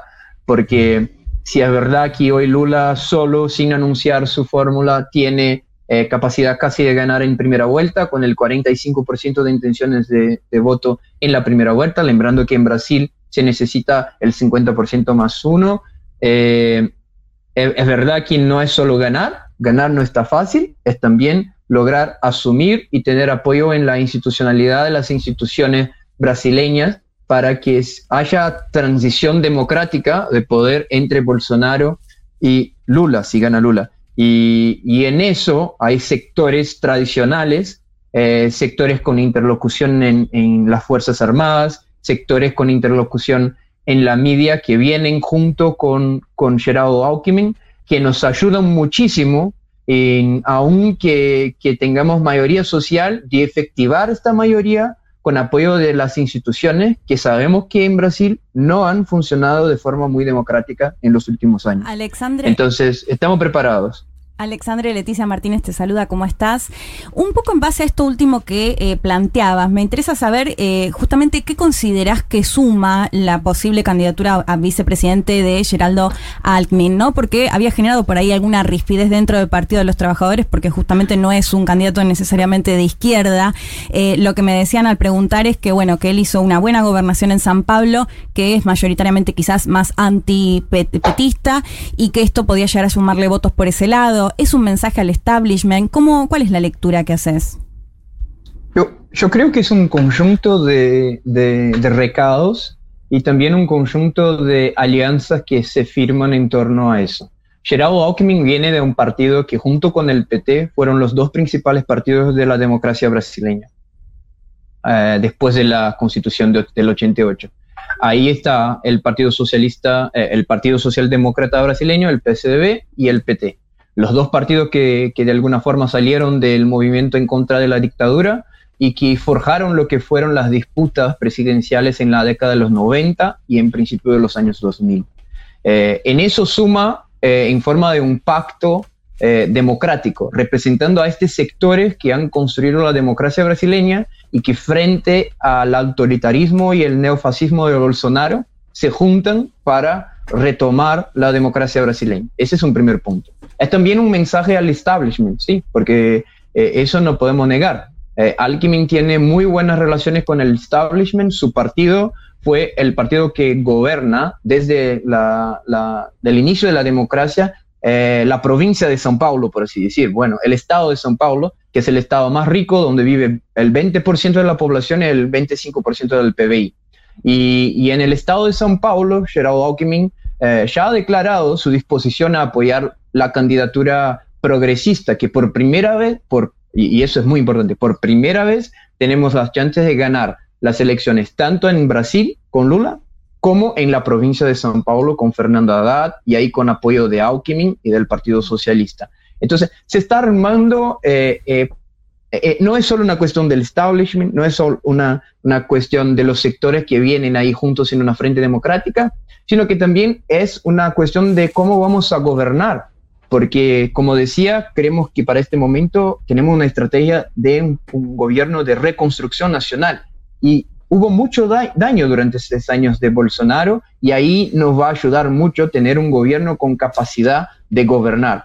Saben lo que está pasando por muchos lados de Latinoamérica, que cuando logra retomar el poder eh, los sectores progresistas, como está pasando en Chile, u en Argentina, en, en, Bolivia, si no tenemos el apoyo legislativo, una buena base en, en, en el legislativo, no se puede gobernar.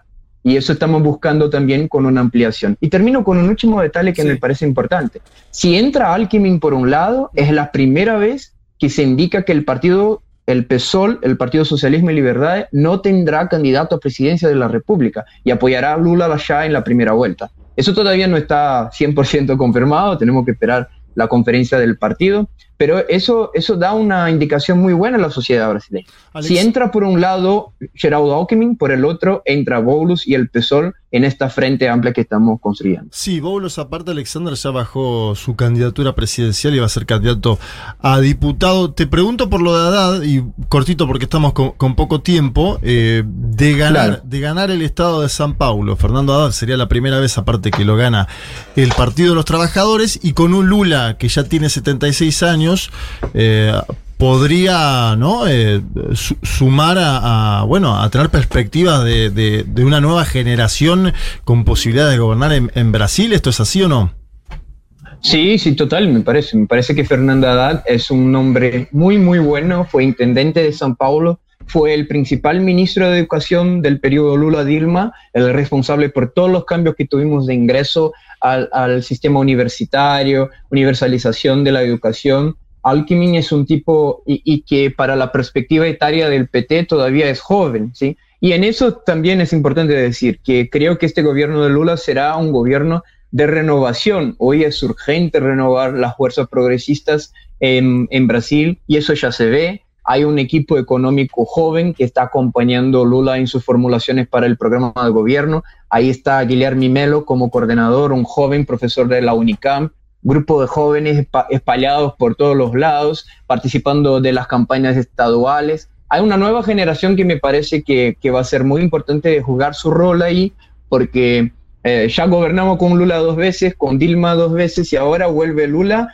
eh, en un proceso de reconstrucción, pero que hay que tener en perspectiva lo que viene después. Y en eso la renovación va a ser muy importante, que empiece en su ministerio, pero también en los cuadros que van a estar actuantes en tu gobierno. Estamos hablando con Alexandre Pupo, sociólogo, abogado y secretario de Relaciones Internacionales de la Juventud del PT. Te agradecemos este rato para conversar, ojalá eh, reitere, repitamos dentro de poco.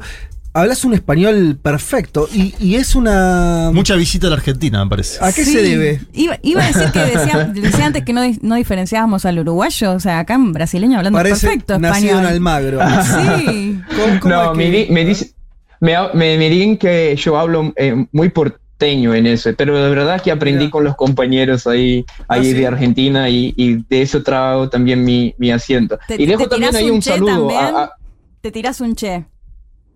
Sí, un che, a veces sale ahí un che. ¿A quién querías saludar? No, saludos, sí, a, a, los compañeros de siempre, de, de, Argentina, que siempre nos apoyaron muchísimo acá, a Guadalupe de la Cámpora, a Nicolás Canosa del, del, del Patria, y, seguimos ahí construyendo. Uh, me, enseñó, me enseñaron los argentinos que decía Perón que el núcleo básico de la integración latinoamericana es Argentina y Brasil, y ahí seguimos. Ah, bueno, mira, mira la peronización, el rayo peronizador llegó a, a, a la juventud del PT. Eh, Alexandre... Eso pasa, eso pasa. bueno, Alexandre, te mandamos un saludo muy grande y nos estaremos, este, eh, bien, ojalá que viendo. La próxima visita te, te, ya te hacemos la invitación a, a que vengas al, al piso de la radio. Te mandamos un saludo enorme. Un abrazo. Adiós. Un mundo de sensaciones. Porque desde que inventamos la agricultura y construimos en ciudades, la cosa se complicó bastante.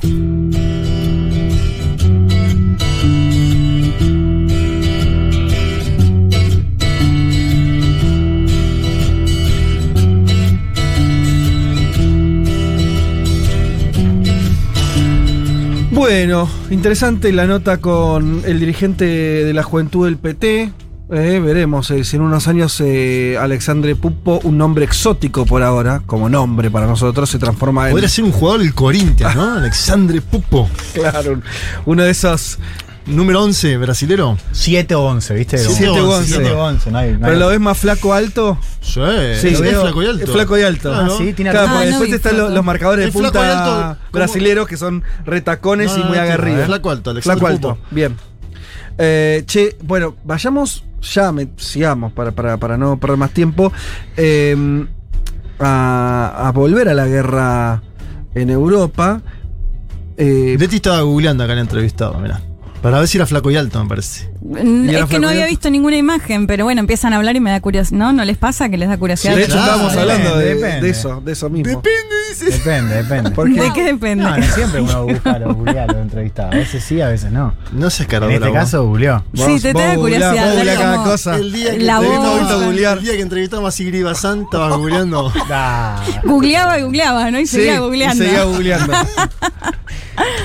eh, salgamos, por favor. acá. Ay, se, se te ve, se te ve muy incómodo. A nadie le conviene Igual, esta conversación. Me manché, o sea, yo tiré Te la- mancharon, acá Sí. te mancharon, No, pero es te la están Quise manchar y devolviendo. Quise sí, manchar y me mancharon. Exacto, Dale. bien. Salgamos. Eh, guerra, volvamos a la guerra y. No, así no se puede arrancar hablando de guerra. Loco. Nos vas a, nos vas a hablar de, de lo que lo presentaste así, ¿no? Como un antecedente que nos puede servir, o no, veremos después, Sí. para pensar la actual guerra de Ucrania, la guerra en Georgia. Sí, de Hay que decir dónde queda Georgia, hay que ubicarnos en ¿Quién tipo era de el georgiano más famoso? También. Eh, ¿Por dónde querés arrancar? Eh, sí, primero decir que voy a al menos tirar algunas puntas para que pensemos eh, en conjunto si, Sí, si hay alguna aproximación o, o si son más las, las diferencias que, que las similitudes. Eh, Georgia, como les decía, es un país en el sur de eh, Rusia que fue parte de la Unión Soviética, está sobre el Mar Negro, es decir, también una región súper clave ahora con todo el tema de eh, Ucrania. Y eh, nos vamos a, bueno, limita con Rusia, limita con Turquía, con Armenia. Total. Eh, Esto como la frase que tengo en la foto, mejor con un mapita, bueno, a quienes no lo ubiquen bien, lo buscan en un mapa y ahí quizás van a- se va a entender bastante mejor. Con el mapa y tal cual eh, está ahí en el, en el. Además está, obviamente, cerca también de, de la, de la propia Ucrania y demás. Claro, súper clave. Está ahí en esa zona. Este, bueno, y lo que decía, además, vos, eh, en Georgia era oriundo nada más y nada menos que. Joseph Stalin, ¿no? Claro, Nacido era- en Gori. Era un georgiano. Sí, señor. Bueno, Leti, entonces, y nos ubicamos ahora en tiempo. 2008. 2008, pero brevemente eh, una ya, al menos de las similitudes, si se quiere, con Ucrania y la región del Donbass y estas dos zonas, Lugansk y Donetsk, que venimos hablando. Eh, de la similitud acá tiene que ver con una Georgia que, les decía, fue parte de la Unión Soviética y desde el momento, de, previo, digamos, ya a dejar de ser parte de la Unión Soviética, hay dos regiones también, eh, conocidas como Osetia del Sur y Abjasia, que también eh, étnicamente son distintas al resto de Georgia, no necesariamente eh, étnicamente prorrusos como sí quizás pasa en el este ucraniano, pero sí que eh, históricamente, digamos, son dos regiones eh, separatistas, ¿no? Sí. Que venían en este conflicto, de hecho medio de facto ya desde la di- disolución de la. Unión Soviética, mantenían eh, un estatus más eh, autónomo. En ese contexto es donde se da justamente la guerra, esta guerra de los cinco días de la cual vamos a hablar. ¿Quién gobernaba en eh, Georgia? Estamos hablando de Mi- Mijail, perdón la pronunciación, eh, Saakashvili. Eh, son imposibles. Lo- Los nombres de esta región son. Sí, sí, sí. Una K más y ya te. Pah, en fin. que él gobierna, gobernó desde el 2004 hasta el 2013, es decir, que después de la guerra él va a continuar en, en el poder. Eh, lo que me contaba nuestro entrevistado, que lo vamos a escuchar en breve, es que él asume con un discurso muy nacionalista, justamente, bueno, un poco lo que vemos también en Zelensky, ¿no? Sí. De que esas regiones consideradas eh, o separatistas o, o con la mirada más en Rusia vuelvan a ser parte o sean parte de eh, Georgia. En ese contexto es que la madrugada del 7 de agosto de 2008, eh, eh, ataca justamente Osetia. ¿Qué pasaba? Bueno, Rusia tenía tropas de paz en esta región. Y ahí es cuando incursiona justamente Rusia. Eh, así que para eso, si les parece, ya escuchamos a Martín Rodríguez Osés, que él nos cuenta justamente cómo se dio esta guerra para eso, para recordar un poco cómo fue la guerra, porque después me interesa en realidad hacer las diferencias y las similitudes. Eh, lo escuchamos entonces a Martín Rodríguez Osés, que lo hemos entrevistado otras veces. Él es de Fundación Globalizar, se especializa en Rusia y nos contaba concretamente eh, cómo fue la guerra en Georgia. El 7 de, de la madrugada del 7 de agosto, Saakashvili, presidente de Georgia, ordena una operación anticriminal que es leída como el inicio de actividades bélicas por parte de Rusia y, de Osetia de Abjasia. Tenemos los primeros enfrentamientos dentro del territorio de Osetia. Eso avala a los rusos, según ellos, a empezar a, a incursionar en territorio georgiano, yendo para el sur y en persecución, digamos, de, de la toma de infraestructura como el puerto y su ciudad capital. Y hasta el 12 de agosto, es decir, tenemos unos 4 o 5 días muy cruentos de, enfrentamientos en medio de negociaciones con la Unión Europea, negociando un alto al fuego, un alto al fuego que se, se alcanza bastante rápido, aceptado por Medvedev, y que toma aproximadamente una semana y un poquito más en bueno, finalizar eh, la incursión militar rusa en territorio georgiano y retirar los, las tropas.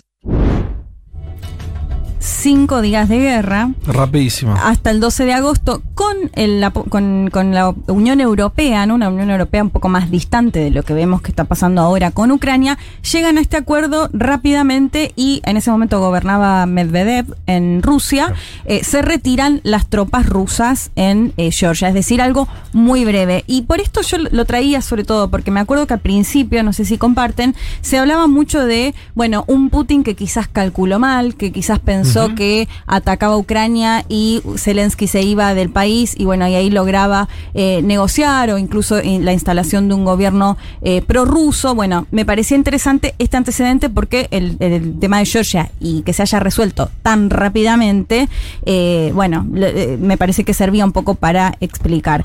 Ahora. Sí, es como el contraejemplo de los empantanamientos, ¿no? Porque en general después está Afganistán, Siria, empantanado, y esta es una- otra situación. Sí, y de hecho siguió gobernando, les decía, Saakashvili después de toda esta situación. eh, rápidamente retiran las tropas, lo hacen incluso con la Unión Europea. No existía, mm, me decía Martín, como se dio ahora automáticamente la aplicación de las sanciones o la cancelación justamente de los rusos, ni mucho menos por ¿Qué es lo toda que esta situación. ¿Qué es lo que quería Bueno, Rusia en esta lo que, guerra? es, lo que es en ese en eso también hay una similitud, porque lo que decía es que el gobierno de Georgia atacaba justamente a los osetios y en la región de, Ab- de Abjasia, que es lo mismo que plantea ahora, Mm, ¿no? sobre De- el Donbass. Pero no, hay una discusión también sobre el lugar de, de Georgia en términos geopolíticos, de cuánto se acercaba a Europa, Sí. la OTAN. Ahora lo íbamos a ver porque esa es una justamente de las similitudes. Ya desde 2007-2008, cuando incluso se habla también de la posibilidad de, de Ucrania ingresar a la OTAN o lo plantean en esos términos, también Georgia. Claro, fue Sí, la Juan. primera gran reacción, digo, recordemos, fue justamente en esa cumbre en Rumania donde se hace esta promesa Claro. que hace Bush, ¿no? En, en la última parte del gobierno de Bush, eh, acerca de eh, que eventualmente se van a unir a la OTAN Georgia y Ucrania. Y la primera reacción es al año, ¿no? menos de un año, o sea, meses después la guerra. Y O sea, después- viene la declaración de Bush diciendo que Georgia podría eventualmente ser de, la OTAN. y Igual que Ucrania, igual que como lo Ucrania. plantean con. Ucrania. Y al poco tiempo sucede entonces el enfrentamiento este. Claro, es la Ex- primera gran reacción por parte Bien. de Rusia. Exacto, y es la- para mí la gran primera similitud también, ¿no? Más allá de que Sí. planteábamos estos de territorios separatistas y demás, es la, la gran primer similitud de una Rusia que responde ante una OTAN que dice, bueno, tenemos interés, más allá de que después no, no, no ¿Y era qué tan dice el gobierno georgiano después de eso entonces? ¿Acepta esa, esa no, ese no ingreso a la OTAN también? Sí, tampoco la OTAN, es lo mismo que pasa con Ucrania, tampoco en realidad la OTAN tiene interés ni, ni probablemente eh, genere el acceso, pero ninguno estaba tampoco, como mismo- lo mismo pasó con Ucrania, a decir o a sentar las bases de que eso no va a suceder. Eh, bueno, esa es como la primera similitud que, le- que les planteaba, bueno, con una resolución completamente eh, distinta, ¿no? Eh, bueno, el otro punto que tenía que ver con esto que yo te decía, el argumento, digamos, de Rusia para empezar a, a, mm, los enfrentamientos con el gobierno tenía que ver con un- la idea de llevar un genocidio adelante, ¿no? Que fue lo mismo que planteó Putin ahora también, de decir que eh, Zelensky o el ejército de Zelensky estaba llevando adelante un genocidio en el Donbass. Bueno, y también esta cuestión, por supuesto, de estas regiones que étnicamente no son distintas, al menos a- a- al gobierno central. Eso me parece como las similitudes que, que- que Ujú. encontramos eh, a priori. Después, eh, bueno, lo que me planteaba Martín como gran diferencia es el rol de- que ju- jugó la Unión Europea, o si se quiere incluso Occidente, de hecho en Estados Unidos, que después, un año después de esto, va a buscar como un mayor acercamiento eh, a Rusia, digamos, un, un contexto completamente distinto a lo que se está planteando ahora. Y el tema, bueno, que también les decía, lo de las sanciones y cancelaciones, que me parece que, que eso es completamente clave. Eh, lo escuchamos, si les parece, el último audio de Martín Rodríguez Océs, porque acá, bueno, él, él plantea que la situación es, es muy distinta. Eh, y plantea cuál puede llegar a ser la salida de, eh, de lo que puede llegar a pasar en Ucrania. Y es interesante porque esto Martín me lo dijo antes del anuncio de Putin y su cambio de estrategia de esta semana. Lo escuchamos. Saakashvili, que era entonces presidente de Georgia, eh, hoy es un pari internacional, no lo quiere ni en Georgia ni en Ucrania. Por otra parte, está comprobado que Saakashvili inició las acciones bélicas, entiendo que esperando tener algún tipo de reto no solo político, sino de acercamiento de la OTAN. Eh, me parece que también hay, hay otro tipo de, de objetivo político en el Kremlin respecto de, las dos, este, de los dos fenómenos. Si se quedan con Mariupol y Odessa, y podrían retirarse tranquilamente porque se quedan con la mitad del país y el acceso al mar, que es, digamos, que era la preocupación con Crimea y Sebastopol. Hoy se quedan, si se van a tomar Odessa, se quedan con toda la ruta comercial. Es decir, creo que el, el objetivo político no, no va a estar nunca del todo claro y que es un, en algún punto, un objetivo maleable por un montón de cuestiones. Digamos, imponer un, un gobierno afín al Kremlin, te diría que es imposible. Eh, y lo va a hacer por muchísimos años, porque hoy el movimiento nacionalista ucraniano es, no, no- no tiene, no tiene rival. Jamás va a aceptar un, un delfín político Ucrania después de esto. Así que veremos, pero definitivamente no se pueden comparar las dos, las dos situaciones varias cosas de lo que decía ahí Martín y ustedes me, me dicen si se están de acuerdo o no.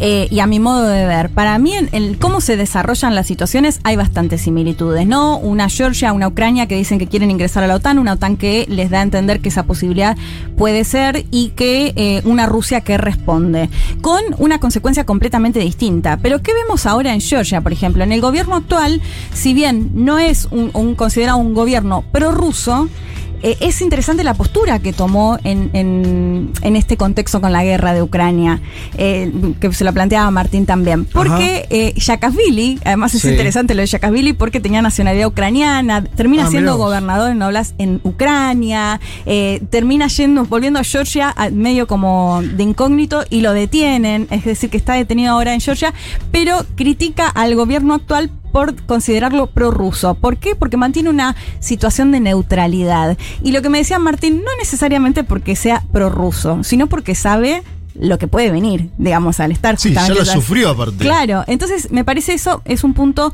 central, digamos, de más, más allá de que fueron pocos días y de cómo se dio la guerra, de la situación actual. Bueno, Osetia, Osetia de Abjasia sí, por supuesto, mirando más al, al Kremlin, ¿no? Pero me parece interesante al menos la respuesta que tuvo ahí justamente Rusia con eh, ese ataque o esa incursión, algo que de alguna forma es favorable, digamos, a, a- a Rusia ahora. Y con respecto a Ucrania, bueno, me parece que la consecuencia que vimos es completamente distinta, al menos hasta ahora. Pero esto que planteaba Martín es- me parece re interesante, porque de hecho les decía, lo dijo antes de eh, que Putin diga que su cambio de estrategia es distinto.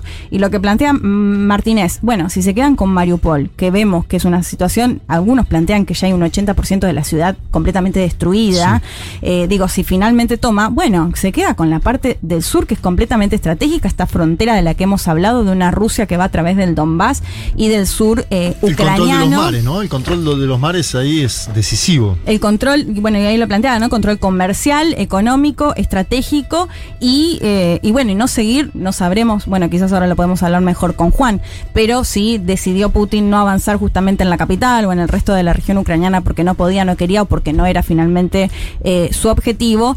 eh, pero bueno, me parece, me parecía súper interesante esto que planteaba Martín acerca de en qué se puede, en qué puede terminar, digamos, justamente, y la diferencia con, con Georgia, eh, claramente, y bueno, lo que vimos justamente en estos últimos días y lo que podemos llegar a ver en las próximas horas o semanas.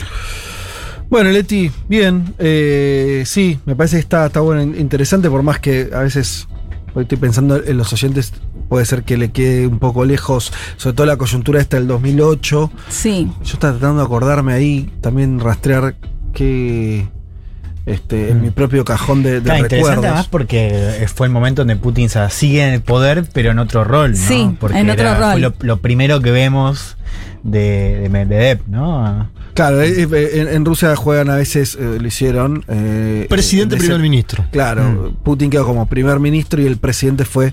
¿Quién era su Fue el único ministro? periodo, el único periodo este. Mendebev.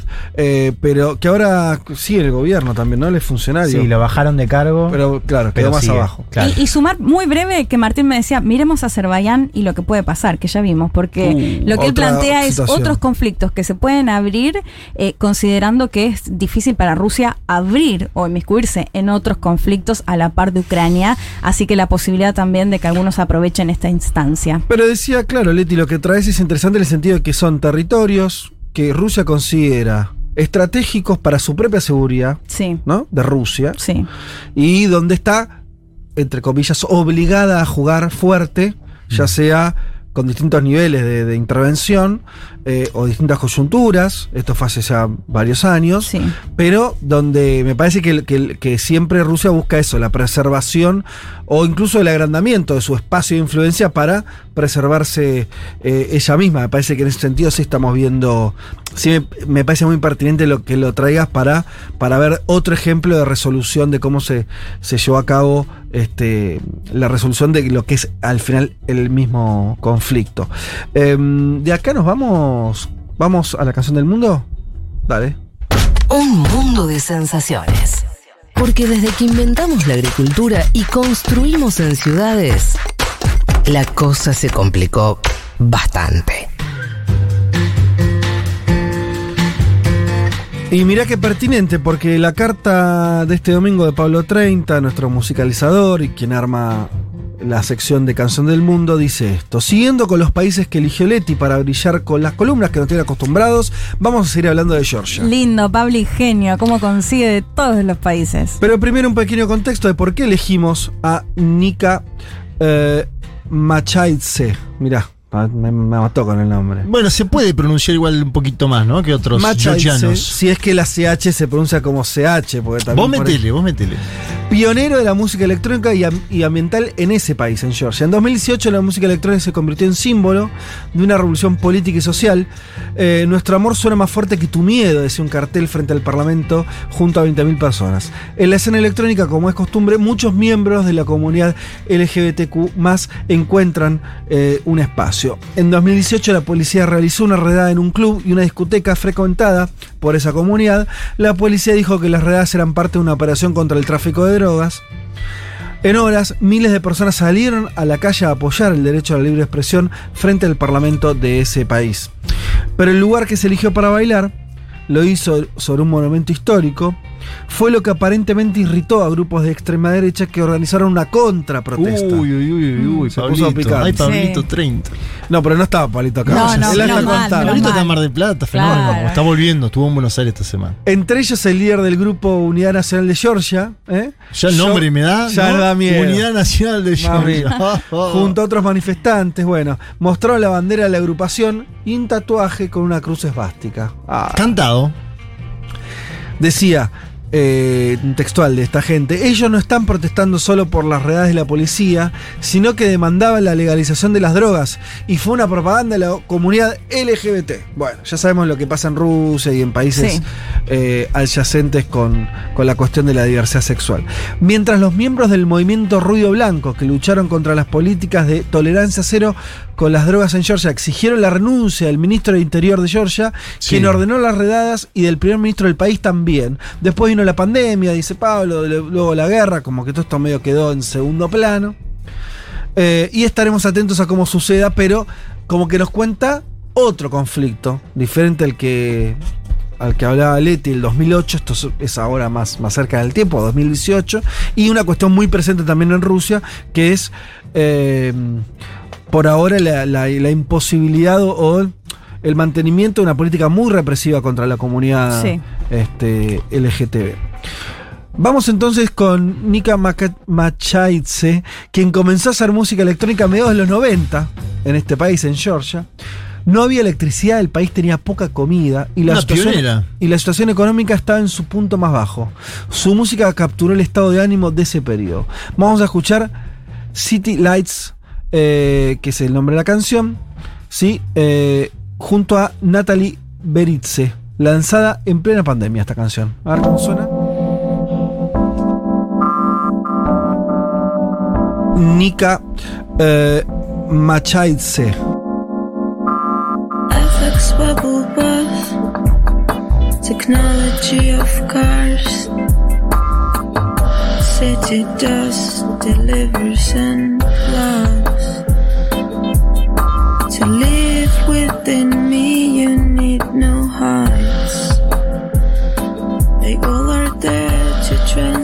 with new ones. In the city lights.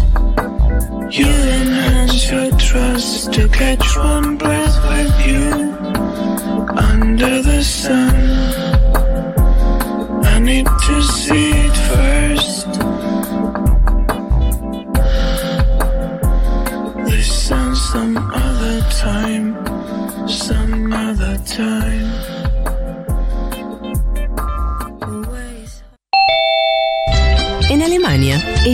ilegal regalar comida en la calle. In Wirklichkeit heiße ich Schmuel Rosenzweig. Delicias del primer mundo.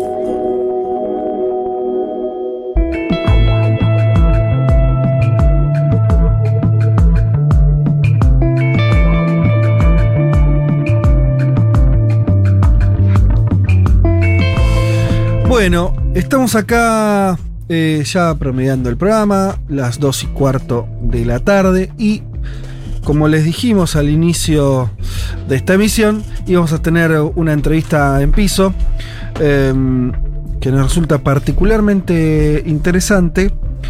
Em, con el amigo Juan eh, Bataleme. Él es director académico del CARI, el Consejo Argentino para las Relaciones Internacionales. ¿Ya le dije mal? Bataleme. No, no, no, le dije levantó, levantó pulgares, Ah, así que bien, está todo bien. Porque estábamos hablando Sí. fuera del aire que era un apellido que algunos pronunciaban este, de manera Errónea. diversa. Empezaste bien la nota. Diversa. Y tenemos un segundo problema, Sí. que hay una sobrepoblación de Juanes en la mesa. Sí. Somos, Somos somos, cinco personas, hay tres que se llaman Juan. Así que no sé cómo lo vamos a resolver. Bueno, Juanma, Juanma siempre es Juanma. Sí, Juan Juanma, Juanma. porque Juanma, le agregamos la- el, el- Sí. ahí, el, el Manuel y listo. Pero en el caso de ustedes, Nos pisaremos. igual. Juanba. Juanma. Ay, bueno. bueno, en principio, gracias por venir. ¿eh? Gracias, gracias a ustedes por Acercate un toque al micrófono. Gracias, a ustedes por invitarme. Eh, contrario. y nosotros vendimos eh, a nuestra audiencia la, la nota esta. Nosotros, es un programa de política internacional, hablamos mucho todos los domingos lo que viene pasando en Ucrania. Hacía rato que queríamos hablar un poco más eh, de, eh, con conocimiento de causa en términos militares. Porque, claro, la guerra es fácil. Una de los dos minutos ya estás hablando de Putin, ya estás hablando de la geopolítica, ya estás hablando de economía. Pasa todo eso. Pero al mismo tiempo hay tanques yendo por un lado y para el otro. Ahora es una guerra eh, con muchos videos de derribo de helicópteros, de. ¿No? O sea, la cuestión militar. Y, y además, lo decía también, creo, lo decías vos, eh, Elman. em, con un occidente tan abroquelado en términos discursivos, que estamos. que es una sorpresa, una de las sorpresas de esta guerra, ¿no? Que está muy difícil, incluso si uno quiere buscar información, de tener algunos datos que sean más o menos fidedignos en cuanto a cómo está la cuestión militar. Se especula mucho, ah, no, Putin ya se empantanó, los rusos eh, le está yendo pésimo, no, era la estrategia que tenían, en fin. Entonces, queremos hablar con alguien que sepa del tema como para eh, tener unos elementos más de cómo va la guerra en cuestión, la cuestión bélica en sí misma. No sé por dónde querés arrancar, que, empiezo por acá. La noticia de las últimas horas es que Rusia estaría, hay una discusión ahí, o cambiando su estrategia, o manteniendo la que tenía, simplemente que, que Occidente se comió una curva, en términos de que no quiere ocupar el eh, país, no quiere ocupar Kiev, la capital, sino eh, se va a mantener en, lo que era su, zona de influencia ya este, de- del este del país. Bueno, a ver, bueno, buenas tardes a todos, gracias por, por invitarme. La, la primera respuesta honesta que hay que darle a la audiencia es que desde acá, desde Argentina, a esta hora y a otras horas, Sí. no sabemos exactamente qué es lo que está pasando en el campo de batalla. O sea, no lo sabemos. Podemos hacer muchas inferencias, podemos mirar Twitter, podemos tratar de buscar fuentes de habla rusa, si uno, o jugar con el Google Sí. y traducir y, y tratar de, de nosotros armarnos nuestra propia, nuestra, nuestro propio ¿Por rompecabezas. qué no sabemos? Como decía, porque hay exceso de información y principalmente hay dos o tres fuentes de informaciones que han sido hábilmente cortadas, o sea, llega con goteo las cosas que llegan, lo que podríamos llamar propaganda de Rusia, Sí. y hay un montón de propaganda desde el punto de vista de Ucrania. Claro. Dicho esto, el mayor problema que vos tenés es lo que es la identificación de los, de los bandos combatientes. ¿Por qué? Porque en esencia cuando vos mirás Ucrania, cuando vos mirás el campo de batalla, vos mirás tanques rusos contra tanques rusos. Y la Claro. identificación Claro. es la Z, la, la raya, el redondel, la B, Claro. etcétera. Hay distintas identificaciones. Ahora, eso no significa que yo, como, como parte de mi aparato de propaganda, no pueda imitarlo. ¿no? Entonces vos tenés tanques rusos, fusiles rusos, misiles rusos y en una proporción relativamente interesante empieza a aparecer equipamiento occidental. Si, si nosotros tomamos a valor dado lo que dijo Putin previo a iniciar la guerra, que es lograr la independencia del Donbass, el Donbass, de toda la región del Donbass, ¿no? Lograr eh, la desnazificación del gobierno y evitar que la OTAN se meta, podemos decir que militarmente logró uno, Sí. que es la la- el control del espacio del Donbass.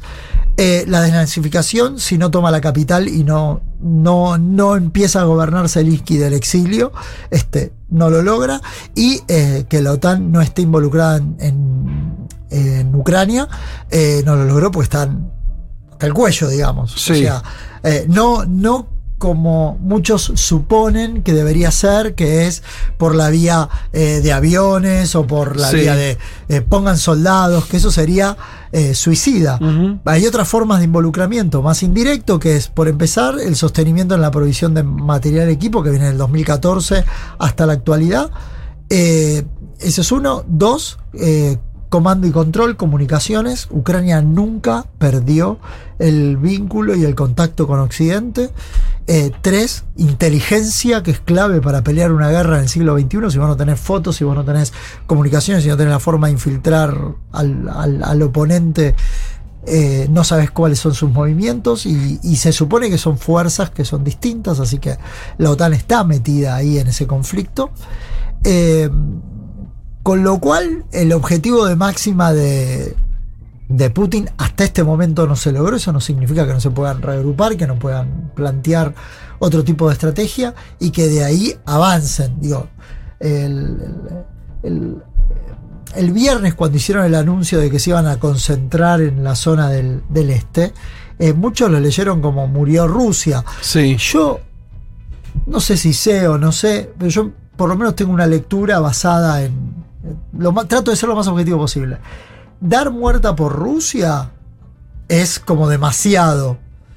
Lo que no quiere decir es que no entre en un conflicto que dura 10 años como el de Afganistán. Claro. Eh, aparte, una cosa es conquistar un país que fue, eh, digamos, el país, el segundo país más grande de Europa, sacando a Rusia propiamente dicho, con casi 42 millones de personas. Sí. Otra cosa era eh, hacer campañas Sí, Georgia, hablamos de Georgia, que es un país, es como Uruguay en ese sentido, 3 millones de habitantes, otra, otra escala. Exactamente. Bien. O hacer operaciones en el Cáucaso que son Claro. diminutos. Y otra cosa es cuando vos tenés a la OTAN también eh, jugando ahí. Juan, a ver, entonces pará, dijiste varias cosas que, que me parece son muy importantes. Una decís, la OTAN ya está interviniendo, en términos concretos, en términos militares. O sea, vos lo estás enfocando en lo militar, no con sus propios ejércitos, sería una guerra de otra escala. Abierta. Pero ya dándole material, decís eh, inteligencia eh, y la comunicación. Decís que nunca eso lo vimos Zelensky hablando de los parlamentos de Occidente, ¿no? Eh, serían esas, esos elementos, que para vos eso ya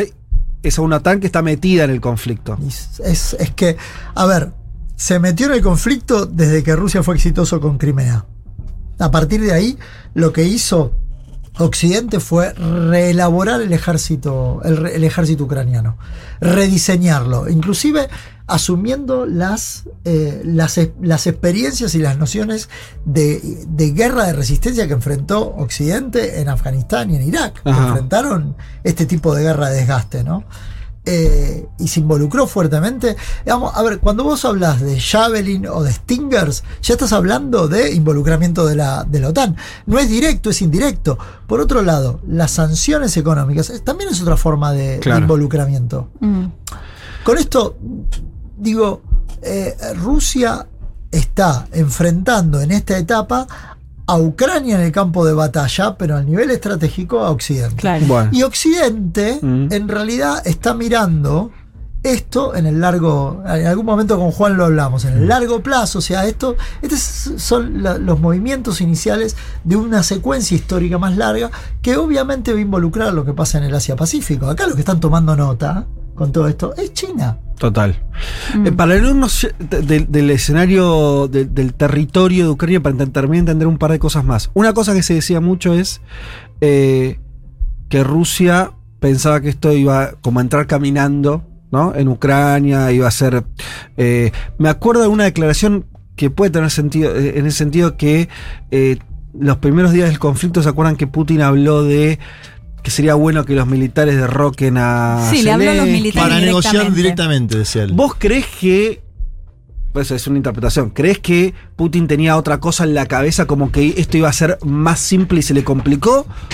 ¿O, o esto es algo más de consumo occidental, esa idea? Dos cosas. Uno, nosotros sabemos que supuestamente esta guerra iba a durar tres días y que iba a ser rápida y que iba a ser. y que Ucrania se iba a eh, que Rusia se iba a llevar puesto a Ucrania por los propios informes de inteligencia que eh, ¿De quién? de, de Estados Unidos. Digamos, Biden presentó. a- a- Bi- hay algo que no se le puede negar a Estados Sí. Unidos. Sí. Tenía la posta. A ver, en sí. este Sí. caso. Tenía Cuando nadie le creía a un Biden diciendo, nadie "Va a atacar, va a atacar". Esa es una discusión que tenemos que hacerlo todos nosotros. ¿Por qué, por Sí. qué después de Irak nadie le creyó más a los Estados Unidos? Ah, claro. Y sin embargo, tenía, Sí. tenía la posta Sí. en este caso. De O que no iba a ser una guerra corta. sabía, sabía dos cosas: Mm. que Rusia iba a invadir Sí. y que el estimado de ellos era que iba a ser rápido. Ahora bien, esto es lo que sabemos públicamente. Off the record, lo que no está tan claro es si ellos, ellos creían. rusos. No, no, no. Ah, si ellos, si los americanos creían, dijeron, va a ser rápido para generar una, una disrupción muy grande si esto se alargaba, y los americanos sabían de que prepararon al ejército ucraniano para un conflicto más largo, o si realmente creían que esto iba a ser algo corto y que los ucranianos no iban a poder resistir. ¿Qué es lo que sí... vos- ¿Qué es lo que suele pasar en, en la apertura de Perdón? Juan, Sí. lo que no entendí ahí es, es, eh, la inteligencia de Estados Unidos planteaba que Putin creía que iba a ser algo rápido o La inteligencia norteamericana nos Sí. dijo a todos de que iba a ser algo rápido. Que también es una movida política porque cuando vos estás escuchando una sola línea, si ellos te dicen que va a ser rápido y que la acertaron con el tema de la invasión, Sí. a vos te van a decir, che, pero entonces no fue tan rápido, entonces están fallando. Claro, claro, claro. ¿Entendés? Claro, Refuerza la claro. idea de que ellos les- tenían sí. más en claro de que iba a ser un conflicto Claro. de, de Ah, largo alcance. Entiendo. ¿Por qué? Porque los prepararon para resistir, no para evitar la penetración. Eso es lo que uno puede mirar a un mes del conflicto. O sea, yo no, no, no te compro el hecho de que iba a ser un conflicto de tres días, ni que los propios rusos compraran de que iba a ser un conflicto de tres días. Entonces, digo, ahí, ahí uno podría plantear una discusión. Lo otro que sí, evidentemente sucedió es A, falso optimismo. Yo creo que eh, Putin, o, o, digamos, la el, eh, el ministro de Defensa le, le dijo a Putin de que iban a alcanzar los objetivos militares de forma más rápida de lo que efectivamente sucedió. Yo, yo, Shoigu, el ministro de Sí, Defensa, sí, sí. les dijo, y algún problema en el Kremlin había, sobre todo con el aparato de inteligencia, con lo que ya recordamos todo, que fue cuando Putin reta al, al, Cierto. al líder al- del al FSB, líder, sí, de la que le dice, bueno, bueno, dígalo claro, vamos a poder o vamos a poner, y nadie- ya está, Sí, lo dice cierto, Putin, vicepresidente, Sí. en público, en Pero ¿qué cámara, le, no qué lees de ese, de ese momento? Porque claro, en televisión, esto lo hace, Claro. por, por eso tenés las imágenes, eh, le pide como una definición más tajante, ¿no? De- sobre eh, si, si iba a ser exitoso, no sé, no me acuerdo cómo era la pregunta. Si iba a ser exitoso, si, si la campaña estaba bien planteada y si iba a lograr. Le No, y dice, si "Duda". validaba la independencia duda. de Donetsk y Lugansk. Exacto. Y el otro dice, sí, válido que se sumen a la federación. No estamos discutiendo eso, le dice Putin. Una, una locura total. Y vos ahí lo lees como queso. Es- Ahí había un problema Claro, en la segunda interno, línea, sí. En las, en las segundas en, lo- en- en las líneas directas a, a- a Putin. Se lanza la operación. La operación tiene componentes de guerra rápida, como por ejemplo el intento de toma rápida de Kiev, que no, no sucede, que es esta, que, que terminan destruyendo lo que es un- un- una unidad aerotransportada, como son los BDB, que eran una especie de, de grupo de élite dentro de la reforma que inicia Rusia en el año 2015. Y a partir de ahí empieza una guerra terrestre. Ahí, ahí también hay una posibilidad de construir, Juan, esto que eso vos mencionabas antes, eh, de los objetivos alcanzados. Me acuerdo que hubo noches que se decía, esta noche cae Kiev. el ¿no? propio Zelensky. Zelensky decía, esta noche va a ser decisiva los combates. Y fueron noches y noches y esperamos ahí, ya pasó un mes y Kiev sigue, ¿no? Siento- cierto sentido de urgencia, está bien.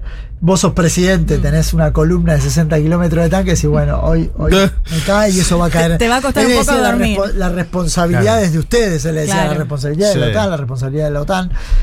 Es parte, fue parte de lo que podríamos llamar la primera guerra, no la primera guerra híbrida, toda esta es una guerra híbrida, pero fue parte de los componentes defensivos de esta guerra híbrida. Si todos los que pensaban de que qué es la guerra híbrida, es esta, esta, esta combinación entre movimientos reales, efectivos, con elementos propagandísticos, virtuales, donde vos no sabés bien qué pasa. Bueno, Occidente peleó una guerra híbrida defensiva. Lo ayudó Ucrania a pelear esa guerra híbrida ofensiva. Dos movimientos magistrales que tienen que ver con el campo de batalla es cortar eh, cortar las señales de RT y de Sputnik. Después podemos discutir la cuestión de libertad de prensa y todo. Sí. pero Cortar el aparato propagandístico de, de Rusia fue magistral. ¿Por qué? Porque, porque no te trasladó la discusión hacia adentro de Occidente. Si vos hoy le preguntás a todos, a todos Sí. nosotros, ¿hay que apoyar con armas a Ucrania? Todos van a decir, sí, están resistiendo, son la puerta de... Es, es buenísimo. Es, es magistral. Que fue Sobre lo que... todo tal vez en Europa, estoy 2014, pensando lo que exactamente. decís. Europa Occidente. En África, en Asia la cosa está mucho más disputada. Claro. Pero nosotros estamos en este, Sí, en sí, este sí. circuito, Sí. ¿no? Entonces vos decís, qué macana, Ucrania, pobre, Sí. hay que recibir, hay que ponerle, ¿por qué no le mandan la zona de no vuelo? Ahora, cuando vos mirás bien en detalle, la- eh, es- esta es una guerra que si vos la querés, la querés poner, es una guerra peleada entre Occidente y Rusia, en Sí. definitiva, donde el proxy es Ucrania. Claro, sí, sí, lógico. Y, y esto va a la idea de ventana de oportunidad. ¿Por qué? Rusia agarra desprevenida a Ucrania en el 2014. Y esto va Cuando después toma Crimea. Cuando toma Crimea, exactamente. A partir de ahí hubo toda una discusión sobre si armar o desarmar, eh, o- o qué hacer con Ucrania, si armarla o no armarla. Occidente tomó do- dos medidas. Administración Obama, vicepresidente Biden. Biden. Sí. Biden, armarlo, armarlo, armarlo con armas defensivas, armarlos que hagan más difícil una campaña terrestre a los rusos, o sea, estaban mirando esto que se podía, que se podía venir, desconectar a Ucrania lo más posible en el entorno digital de Rusia, por eso toda la parte de ciberataques fue bastante mala, rediseñar al ejército, y yo creo que acá estuvo el mayor error de, de Putin, que es cuando hace el llamamiento al ejército a que se rebele Sí. y derroque a Zelensky, el ejército ya era otro ejército. Era otro ejército. que cinco años había estado siendo entrenado para poder resistir el avance de Rusia. Mucho Aún más occidental, era un ejército más. cuando hubieran sido. Vos pensás que todos esos oficiales. Hoy miraba, el jefe del Estado Mayor Conjunto, el jefe del Estado Mayor. eh, el jefe del Estado Mayor Militar de Ucrania. eh, tiene la misma edad que yo. O sea, básicamente todos nacimos en Guerra Fría en esa época. Eh, pero ya no era un, un hombre entrenado con la, minta- con la mentalidad rusa o de la Unión Soviética. Era básicamente un tipo que ucraniano nacionalista que fue entrenado por Occidente, sus fuerzas, para enfrentar a quien él consideraba un agresor a su, a su nación, ¿no? Ahí saquémosle toda la parte ideológica Sí, sí. Y, y toda la cosa, eh, eh, toda la cosa que nos confunde, ¿no? Entonces, esto es, esto es clave. Y ahí es donde vos decís, Rusia cometió una serie de errores en el movimiento inicial. ¿Puede ser que Rusia pierda? Sí. Dar por muerta a Rusia en este momento de la campaña me parece osado. Yo por lo menos no lo haría. Vos hablaste de dos movimientos que te parecían magistrales. Dijiste el primero, esto de, de cortar RT y Sputnik. ¿Cuál es el segundo? Armar con equipamiento occidental a Ucrania. Y ahí Darle, vos- específicamente detectar cuál era, eh, por dónde pasaba, digamos, geografía básica. ¿Por Mm. qué seguimos enseñando geografía? Porque tiene un componente en la política de defensa. Sí, claro. Rusia, Rusia es vecino de, eh, es vecino de, de Ucrania. Sí. Son básicamente planicies. Si te entran, te entran por aire y para una invasión es, es vía tanque. Entonces dijeron, si estos tipos te entran, te van a entrar con tanque o te van a querer hacer una operación helitransportada como la que hicieron en Ucrania desde el mar. Entonces dijeron, bueno, usemos la geografía. ¿Qué tenés? Tanques contra fuerzas especiales, tanques contra este, misiles antitanques. Y eso fue lo que hicieron. Agarraron los arsenales más viejos de eh, Europa del Este, que todavía está, que son parte de la OTAN, se lo trasladaron. Y les dieron armas modernas también para poder hacer más efectivo la resistencia. La otra gran movida de Zelensky, trágica, pero movida excelente desde el punto de vista defensivo, es prohibirle a todos los hombres salir de Del Ucrania. país. Y decir, de 18 a 60 se quedan todos acá. Y, y pasan a hacer movilización de reserva. Entonces, el número que todavía cuenta, sobre todo en estos terrenos, es que vos tenías una fuerza de entre 150.000 y 170.000 hombres con una fuerza movi- movilizable relativamente similar. Claro. Sobre todo para la defensa de las ciudades. Entonces, eso Juan, ah, ah. perdón. Oh, No, con bueno, la hago porque es con respecto Dale, a, la- a va. las armas. Eh, si mal no recuerdo, el propio Zelensky planteando un poco más, bueno, envíen armas más eh, de agresión más que solo de defensa. ¿Hay algo de eso? Y si es que hay algo de eso, ¿influye justamente en la posibilidad de que esto sea una guerra que se extienda por este hecho concretamente?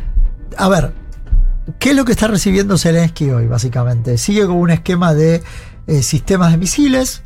Na- a nadie se le ocurre. Él en algún momento decía, mándenme aviones. En realidad, si uno hubiera mandado aviones, eran blancos, Claro. lo suficientemente rentables para que la fuerza rusa derriba, derribara por un lado, no hubiera cambiado el campo, el, el- resultado de la batalla, tal cual estaba planteada, y por otro lado, hubiera sido un riesgo mayor.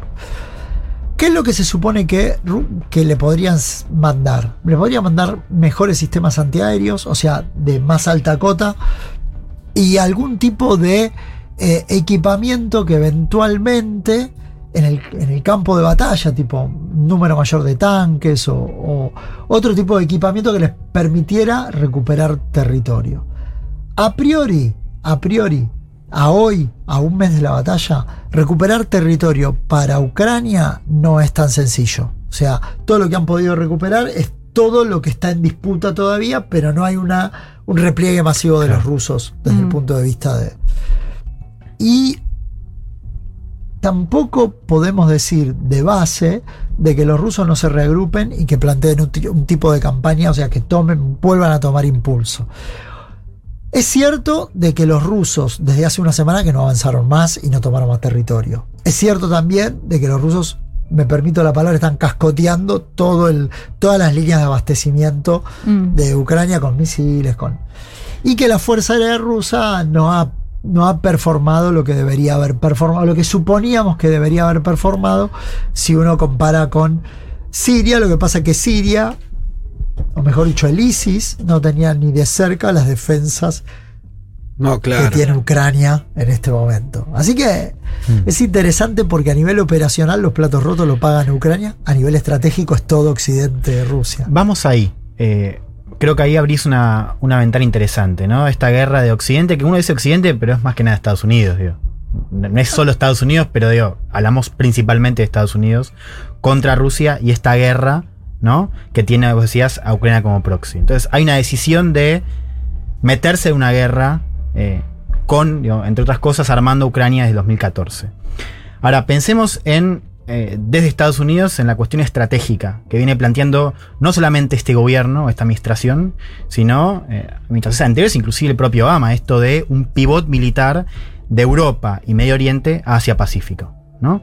¿No hay ahí una contradicción estratégica? Es decir, sacamos recursos y ponemos la atención en pelear contra China en el Asia-Pacífico, pero al mismo tiempo no terminamos de salir de toda Europa e inclusive estamos participando en una guerra con Rusia. ¿No hay una contradicción?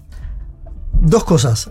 Eh, la primera, no es solo Estados Unidos, es por primera vez que es Europa. Si vos mirás la integración de, los est- de las estructuras militares, es Inglaterra, es Francia, es Alemania con todas las contradicciones. Alemania es un proveedor de armas a nivel mundial interesantísimo, digo, para no perderlo de vista.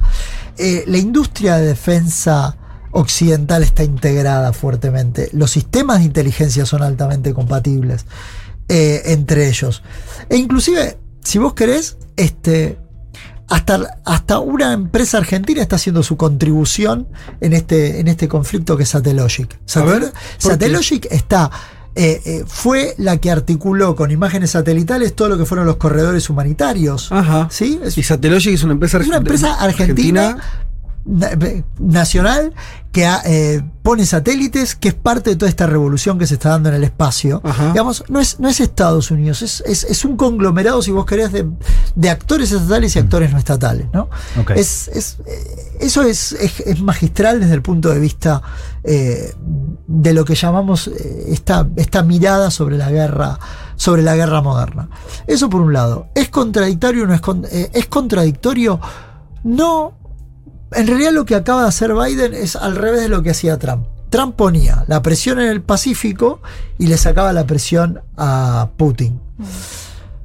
Porque hay dos lecturas. Una porque Putin lo había ayudado a llegar al poder. Digamos, recuerden cuando apenas asumió eh, Trump perdió a su asesor de seguridad nacional por los contactos que tenía con los Sí, rusos, sí. etcétera. Ahí entra el, el divertido mundo de las conspiraciones y demás.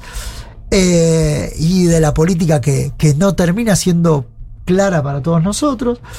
Pero por otro lado, porque necesita ir descomprimiendo en un punto la relación con China, porque China es un jugador económicamente mucho mayor que Rusia, de peso militar a priori mayor, aunque gran parte del equipamiento militar de China es. Rusia, con lo cual los chinos van a estar mirando en este momento la performance del equipamiento Claro. militar de Rusia. A ver qué me vendiste. Claro, exactamente. Claro, los chinos en este momento están diciendo qué fue lo último que le compramos y cómo funcionó. Claro. No, es un, no es un dato menor. No, claro, sí, sí.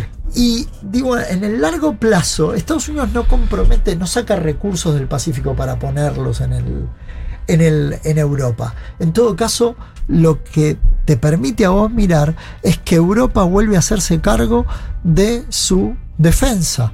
Vuelven todos los presupuestos. Lo dijeron ayer en la cumbre de Varsovia. A partir de ahora es 2% y 2% y no le demos más vuelta Mm. integremos más las fuerzas militares. Eh, Si, si había alguna. ¿Sabes lo que murió con esta guerra? La idea de la. la ¿Cómo se llamaba? Esta- la autonomía estratégica Claro. europea. No, El no, eje- claro. Todos decían, se viene el eje Macron, Nada. Macron-Merkel. En este momento, Macron quedó como un. Quedó marginado. Yo puedo hablar con Putin, evidentemente. No. No. puedo hablar con Putin. Y se murió el eje de Europa independiente. Es mucho más integrado.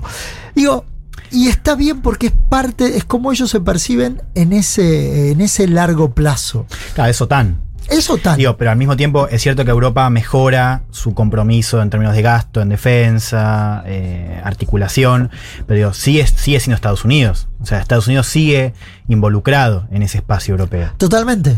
Sí, La pata norteamericana, por eso digo, la, la- la autonomía estratégica europea que se Sí. hablaba allá por el año 2000, Mm. no tan lejos como el 2016, entre el 2010 y el 2010 2010 y 2016. Sobre todo cuando Trump eh, muestra los Sobre todo por la dientes cosa- y demás. por la cosa anti-Trump. Exacto, exacto. Claro, Macron hablando de muerte cerebral de la OTAN. Claro.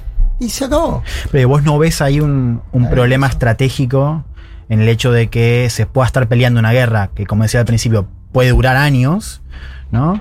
Eh, con Estados Unidos como un actor principal, mientras quiere, o sea, mientras su hipótesis militar está cada vez más dirigida hacia el Asia Pacífico. ¿No, no, ¿No ves un problema estratégico ahí? No, porque lo que hace la, lo que hace la OTAN, si vos querés, es desgastar a Rusia. Rusia sería un Rusia es Eurasia. Entonces, China necesita de Rusia para consolidar su potencial en el Asia Pacífico y eventualmente dejarlo entrampado la mayor cantidad de tiempo posible a Rusia en Europa es lo suficientemente bueno como para a China dejarlo sin ese doble sostén. Lo que estamos hablando con. Mirada realista, ¿no? De la- en este juego de recordar que Rusia y China son dos grandes poderes terrestres que enfrentan a poderes navales. Y los poderes terrestres Ah, estamos hablando con eh, Juan Bataleme y estamos entrando en, en cuestiones eh, que venimos charlando acá, que son interesantes y que tienen que ver con pensar ya. Estuvimos hablando mucho del, terreno militar, en concreto de la guerra de Ucrania, pero entrando en un terreno más geopolítico de pensar esta, a qué responde esta jugada dentro de una jugada más, mucho más grande. Eh, y lo que entiendo que vos estás diciendo es que esta guerra de Ucrania, por el involucramiento de la OTAN, por esto de cómo Europa se, se, de- engarzó de vuelta con Estados Unidos, es el primer capítulo de la otra guerra. Quiero decir, de la, vos hablaste de Eurasia, no fuiste inocente ahí. Digo, no pensé, como si Occidente estuviera mirando a Rusia y a China como parte casi del mismo juego. es que por un lado lo empujan a eso. Las sanciones lo empuja a eso. Por otro lado, Rusia y China, desde el año 2011, que vienen articulando cada vez más sus políticas energéticas y económicas, no así las de defensa. Yo siempre decía que Rusia y China hacen un montón de ejercitaciones conjuntas en el Asia Pacífico, pero nunca viste a China haciendo ejercicios con los rusos del Claro, lado claro, europeo. ¿no? Mediterráneo, por ejemplo. Exactamente, ¿no? Ahí no estaban. Digo, eran. Es el viejo dicho que los une el espanto. Si el enemigo, China y Rusia, lo pusieron por escrito. El enemigo, nosotros nos les dicen, nos gusta el mundo armonioso, nos gusta el mejor mundo posible y demás, pero Al mismo tiempo, el enemigo nuestro es Estados Unidos y su, su lógica imperialista y demás. En ese sentido, están obligados a trabajar juntos. Cuanto más debilitado quede Rusia, en es peor para China. Claro. Lo que pasa es que China, al mismo tiempo, tiene tiempo y tranquilidad como para poder ver qué lecciones puede tomar de este conflicto. Sobre todo de cara al tema de Taiwán, que en realidad es mucho más complicado, porque Taiwán es considerado parte de China, mientras que U- Ucrania era un estado independiente. Sí. Uno. Y dos, es que Estados Unidos, sin tener un compromiso, lo queremos poner en Estados Unidos, lo ponemos en Estados Unidos. Estados Unidos, sin tener, sin tener el artículo 5 de por medio, hizo todo lo posible para que Ucrania no le- para que Ucrania, la guerra de Ucrania no fuera fácil para los rusos. Entonces, eso también los chinos están tomando nota. Claro. Ahí de Taiwán, algo interesante que, que vos decís es, eh, digo, habiendo charlado hace unas semanas, es que vos no ves un conflicto inmediato, pero al mismo tiempo vos prevés una guerra en Taiwán cerca de 2040, lo No, cual si uno lo mira, no es tan lejos. No, O no sea, no es- ya, no es pero no es lejos. tan lejos. No es lejos, exactamente. ¿Por qué? Básicamente. Eh, ya sea porque China en algún momento o negocia pacíficamente la reintegración de su territorio o Estados Unidos le da el paraguas suficiente desde el punto de vista de eh, los esquemas antimisiles para que quede en una situación, en un, estado, un status quo lo suficientemente in- independiente para que sea intomable. Mm. Este es un problema. Y el otro problema que vos tenés es que China va haciendo su estrategia de islas, de portaaviones inundables, eh, perdón, eh, que no se pueden hundir, eh, y lo va haciendo y va construyendo sus pistas, va construyendo su posición geográfica en esa zona.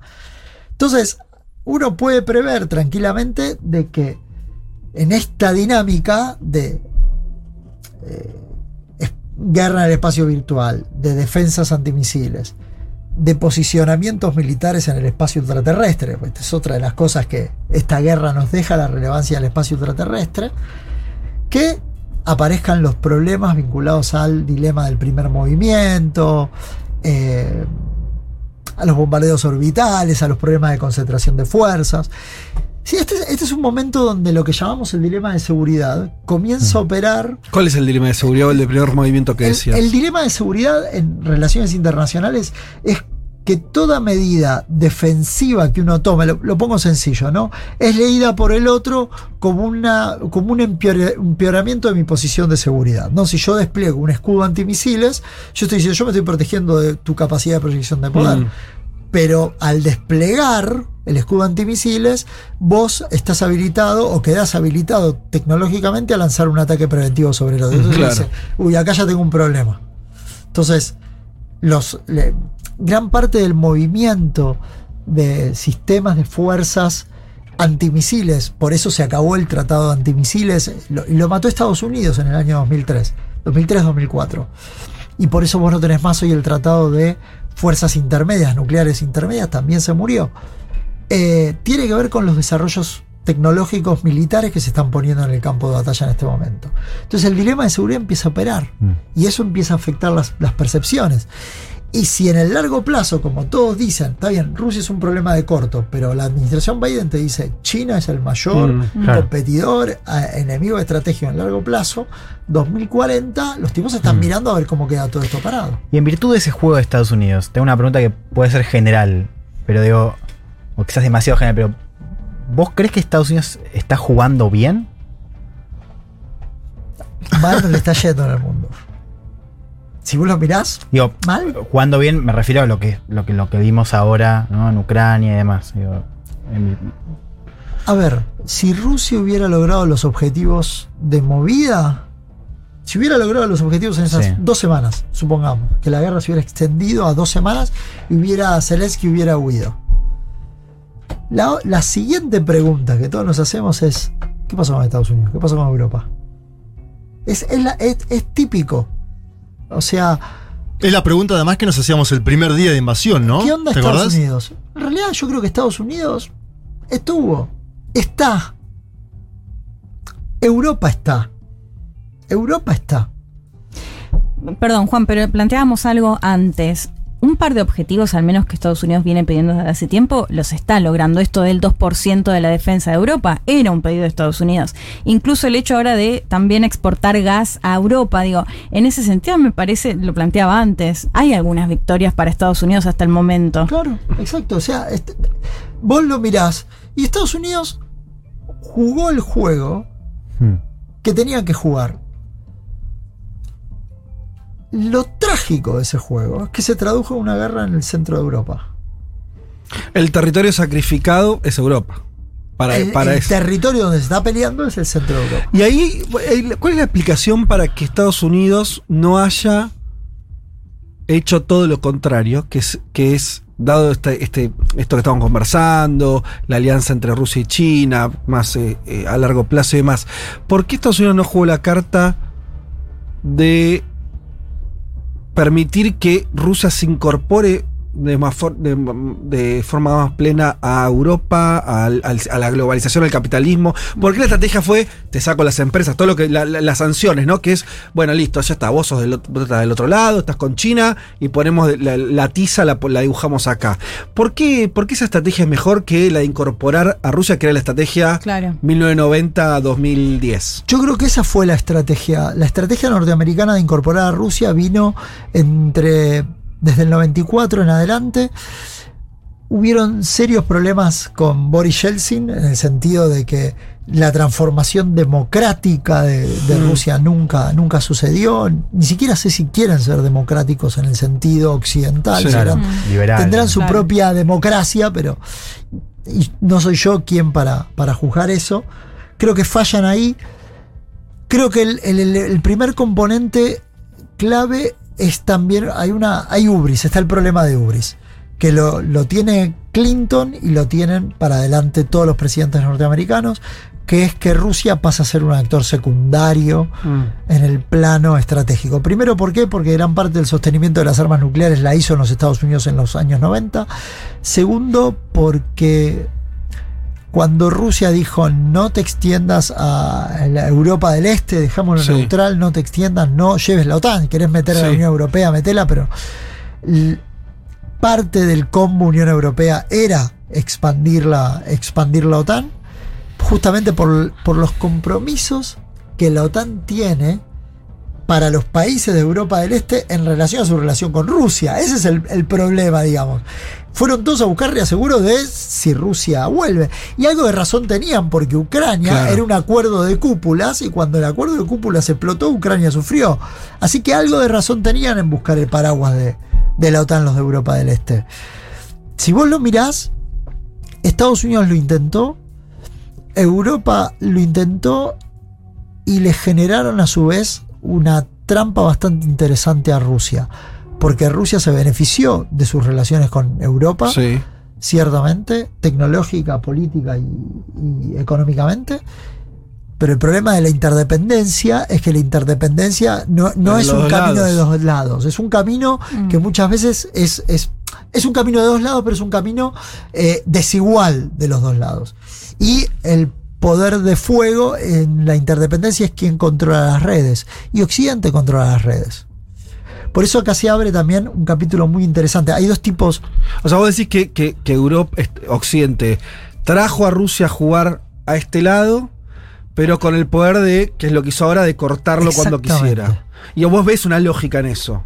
Es razonable, Mm. es lógico. ¿Y no interviene en la caída de algunos liderazgos? Digo, que no esté ahora, por ejemplo, Merkel. Angela Merkel, me imagino que es, eh, es algo significativo para entender el conflicto de Ucrania en este punto, totalmente. ¿no? Eh, En el sentido una- de oportunidad, sí. En el sentido de oportunidad por parte de Rusia, totalmente. O sea, Rusia percibió Mm. nada mejor que un, nada mejor que una potencia como Alemania en un proceso de transición política que te agarran con otros problemas, te agarran entendiendo la botonera, como le decimos. y acá. Estados Unidos que salía empantanado de Afganistán, hubo una lectura ahí, ¿no? Hubo una lectura, hubo una lectura ahí. Ahora, fíjate vos, el proceso, ya que me invitaron para lo militar, Sí. para que, para los que hacen tesis sobre todos estos temas, podrían estudiar en paralelo por qué fracasó el proceso de reconstrucción del ejército afgano y por qué fue exitoso el proceso de reconstrucción del ejército ucraniano. Ajá. Porque Estados Unidos conduce los dos. Sí. Pero ahí pusieron un montón de un montón de plata y equipamiento en hombres que no sé si se sentían afganos en último de los casos o que no funcionaron nunca como una poten como una como un actor militar que pudiera operar independientemente de lo que Estados Unidos mandara. En el caso de Ucrania fue completamente distinto. Eso que es la construcción del Estado-Nación en sí.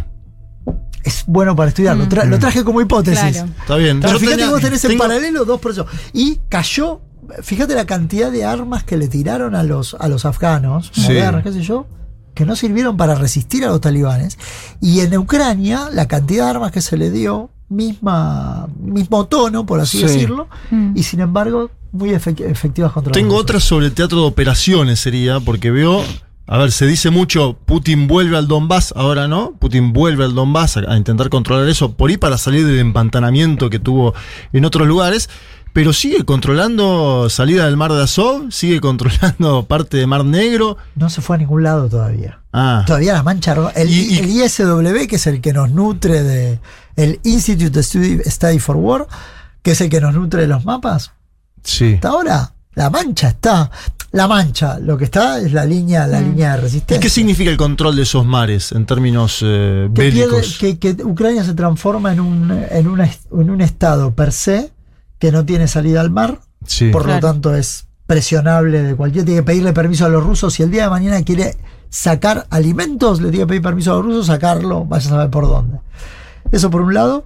Por otro lado, que a Rusia se le hace más fácil sostener el reaprovisionamiento de sus líneas militares de llegar, a, de llegar a producirse un contraataque. Por eso te digo que hasta ahora, eh, en el mejor de los casos, lo más honesto que uno puede decir es que hace una semana que esto está, que, que ni que los ucranianos recuperan territorio, ni que los rusos pueden avanzar. Claro. Ahora, eso no quita que los rusos no puedan castigar la parte occidental del país, que es lo que están haciendo. ¿Y qué te parece importante para seguir ahora, pensando tanto a corto plazo en la guerra como a largo plazo, esto que hablamos de, del pivota Asia y demás? ¿a ¿Qué, ¿Qué preguntas o qué cosas te parecen interesantes para seguir con más atención? Uno, el ver si hay algún tipo de repliegue en la sobre todo de Kiev, si vos empezás a ver que las se van para atrás, por así decirlo, y ajustan más su línea logística, eso me, me interesa, me interesa mirarlo. Dos, eh, ver el flujo, que es, es difícil, pero sin embargo lo podés ver en términos de capacidad de combate, ver el flujo de armas que pueden venir de Occidente hacia un Zelensky que todavía está en el poder, que no, lo, no lo removieron. Tres, si acá lo que se llama la iniciativa, la- la- lo que se llama la iniciativa, hasta hace una semana atrás, la iniciativa la tenía Rusia. Ahora la iniciativa, por la información que tenemos nosotros, comienza a tener la Ucrania, si eso se, es sostenido o no. Eh, por lo menos ahí está en, Ir- en Irpin. eh, hay una movida contraofensiva y algo sobre eh, la ciudad de Kherson, pero tampoco es que es sostenida. Eh, si empiezan a aparecer ofensivas del lado ucraniano, eso te daría una idea de que Rusia está teniendo muchos problemas Claro. desde el punto de vista desde el punto de vista de consolidar lo, lo logrado. Una cosa es ver si, si los rusos avanzan más o menos y otra cosa es ver si empiezan a si retroceder. empiezan, ya es o si- otra o si película. Ucrania empieza a lanzar ataques. Batallón Azov, te pregunto por eso, se está hablando mucho de vuelta del Batallón Sí, Azov, sí. se habló en su momento, este grupo de ultraderecha al cual Putin dice son neonazis directamente, que están en el ejército ucraniano. ¿Cuánto peso tiene el ejército ucraniano? Hasta hace poco era la información sobre el batallón de Azov era NA, not available, según el, el Sí. Institute for Strategic Studies de Londres. Eh, ciertamente que fueron una unidad plenamente integrada al, Sí. a- al esfuerzo militar. El batallón Azov es muy particular porque estos son los ultranacionalistas. No toda la resistencia es el batallón Azov. Claro. Eh, pero el ejército los tiene que usar porque en este momento se está Sí, sí, todos adentro, digamos. ya está, es parte de. Así que sí, eh, los, las acusaciones que pesan sobre esa unidad en particular, sobre crímenes de guerra, son reales. Recordemos que en la previa hubieron 15, eh, 14.000 muertos y casi un millón de desplazados internos. Hoy son 10 millones, la cosa es completamente distinta, pero igual eso estaba. Eh, ¿Han sido buenos? Sí. se han nutrido de la capacidad de combate del ejército ucra- de Ucrania y de Occidente también. Este, y son parte de lo que hoy llamamos la resistencia. Y pasó como pasó en Kosovo con las UCK. Las UCK eran terroristas para los serbios, héroes y parte del- de los actores. Todos los actores que pelean después en las negociaciones políticas pasan a ser en- actores políticos. centrales en la negociación. ¿Y los política. chechenos? Por ejemplo, ahí tenés otro. Puedo hacer una más. Eh, Sí, claro. Que armas nucleares, biológicas, químicas. ¿Qué se puede esperar de todo este discurso de una Rusia que dice que van a tocar, atacar con armas biológicas en Ucrania, que hay laboratorios, y un Estados Unidos que dice que Rusia plantea esto para atacar con armas nucleares? A riesgo de equivocarme y que después me pase la factura. Esto queda grabado. No veo, no veo que Rusia. A, a ver, eh, Ucrania no es Alepo. Mm. A Rusia no le conviene usar armas nucleares contra ciudadanos europeos, son europeos, en definitiva, y la factura es completamente distinta, y eso te habla también de la doble estándar en Sí. política internacional. Es más, es más Biden asosando el. Y aún si las usaran, habría que ver cuál es el tipo de respuesta que estaría dispuesto a dar Occidente. De vuelta, una respuesta militar tiene otras connotaciones militares desde el punto de vista de Rusia. Eh, eso sería escalar y no creo que no, no creo que, que Putin haga eso en el espacio europeo. Siendo las 3 de la tarde eh, y habiendo hablado 40 minutos con el amigo Juan Qué lindo Bataleme. peloteo a partir de Sí, vuelta y no, vuelta. hermoso, muy interesante. tu visita, hubo 40, Juan. 40 preguntas. Hubo. No, y Pim, la superioridad pim. estética y moral de la entrevista en piso. Sí, y qué lindo conocerlo a Juan, lo molesto siempre Sí. por WhatsApp y, y conocerlo personalmente, otra cosa. Presentémosle una vez más, es director académico del CARI, el Consejo Argentino para las Relaciones Internacionales. Eh, creo que le sacamos bastante Lo provecho. explotamos. Siempre se puede conversar más y es un tema in- interminable, o sea, Fascinante. la- la- y, y las Sí. aristas que tiene. Pero me parece que es un tema que nos va a acompañar, como dijo el propio Biden. Esto se trata, cada tres o cuatro generaciones hay un re- reacomodamiento así. Lo, lo decíamos, una, una charla que tuvo Biden en- con empresarios. eh, en, en la Casa Blanca este lunes, donde advertía que acá se está jugando, según él, ¿no? Valores, y una, una, una visión del mundo. Así que eh, lamentablemente para los ucranianos barra eh, los europeos eh, esto parece que va para largo. Eh, así que Juan, si la pasaste bien, quedas invitado para un próximo encuentro. Eh, y de esta manera, así, en caliente, termina el programa. ¡Se fue!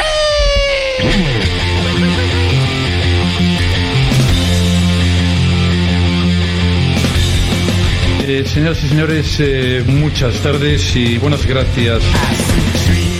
Muy bien, nos estuvo operando Dieguito Vallejo ahí haciendo sus bromas, ¿eh? Eh, Muy bien la acostumbradas. botonera, Diego. Su- ahí va.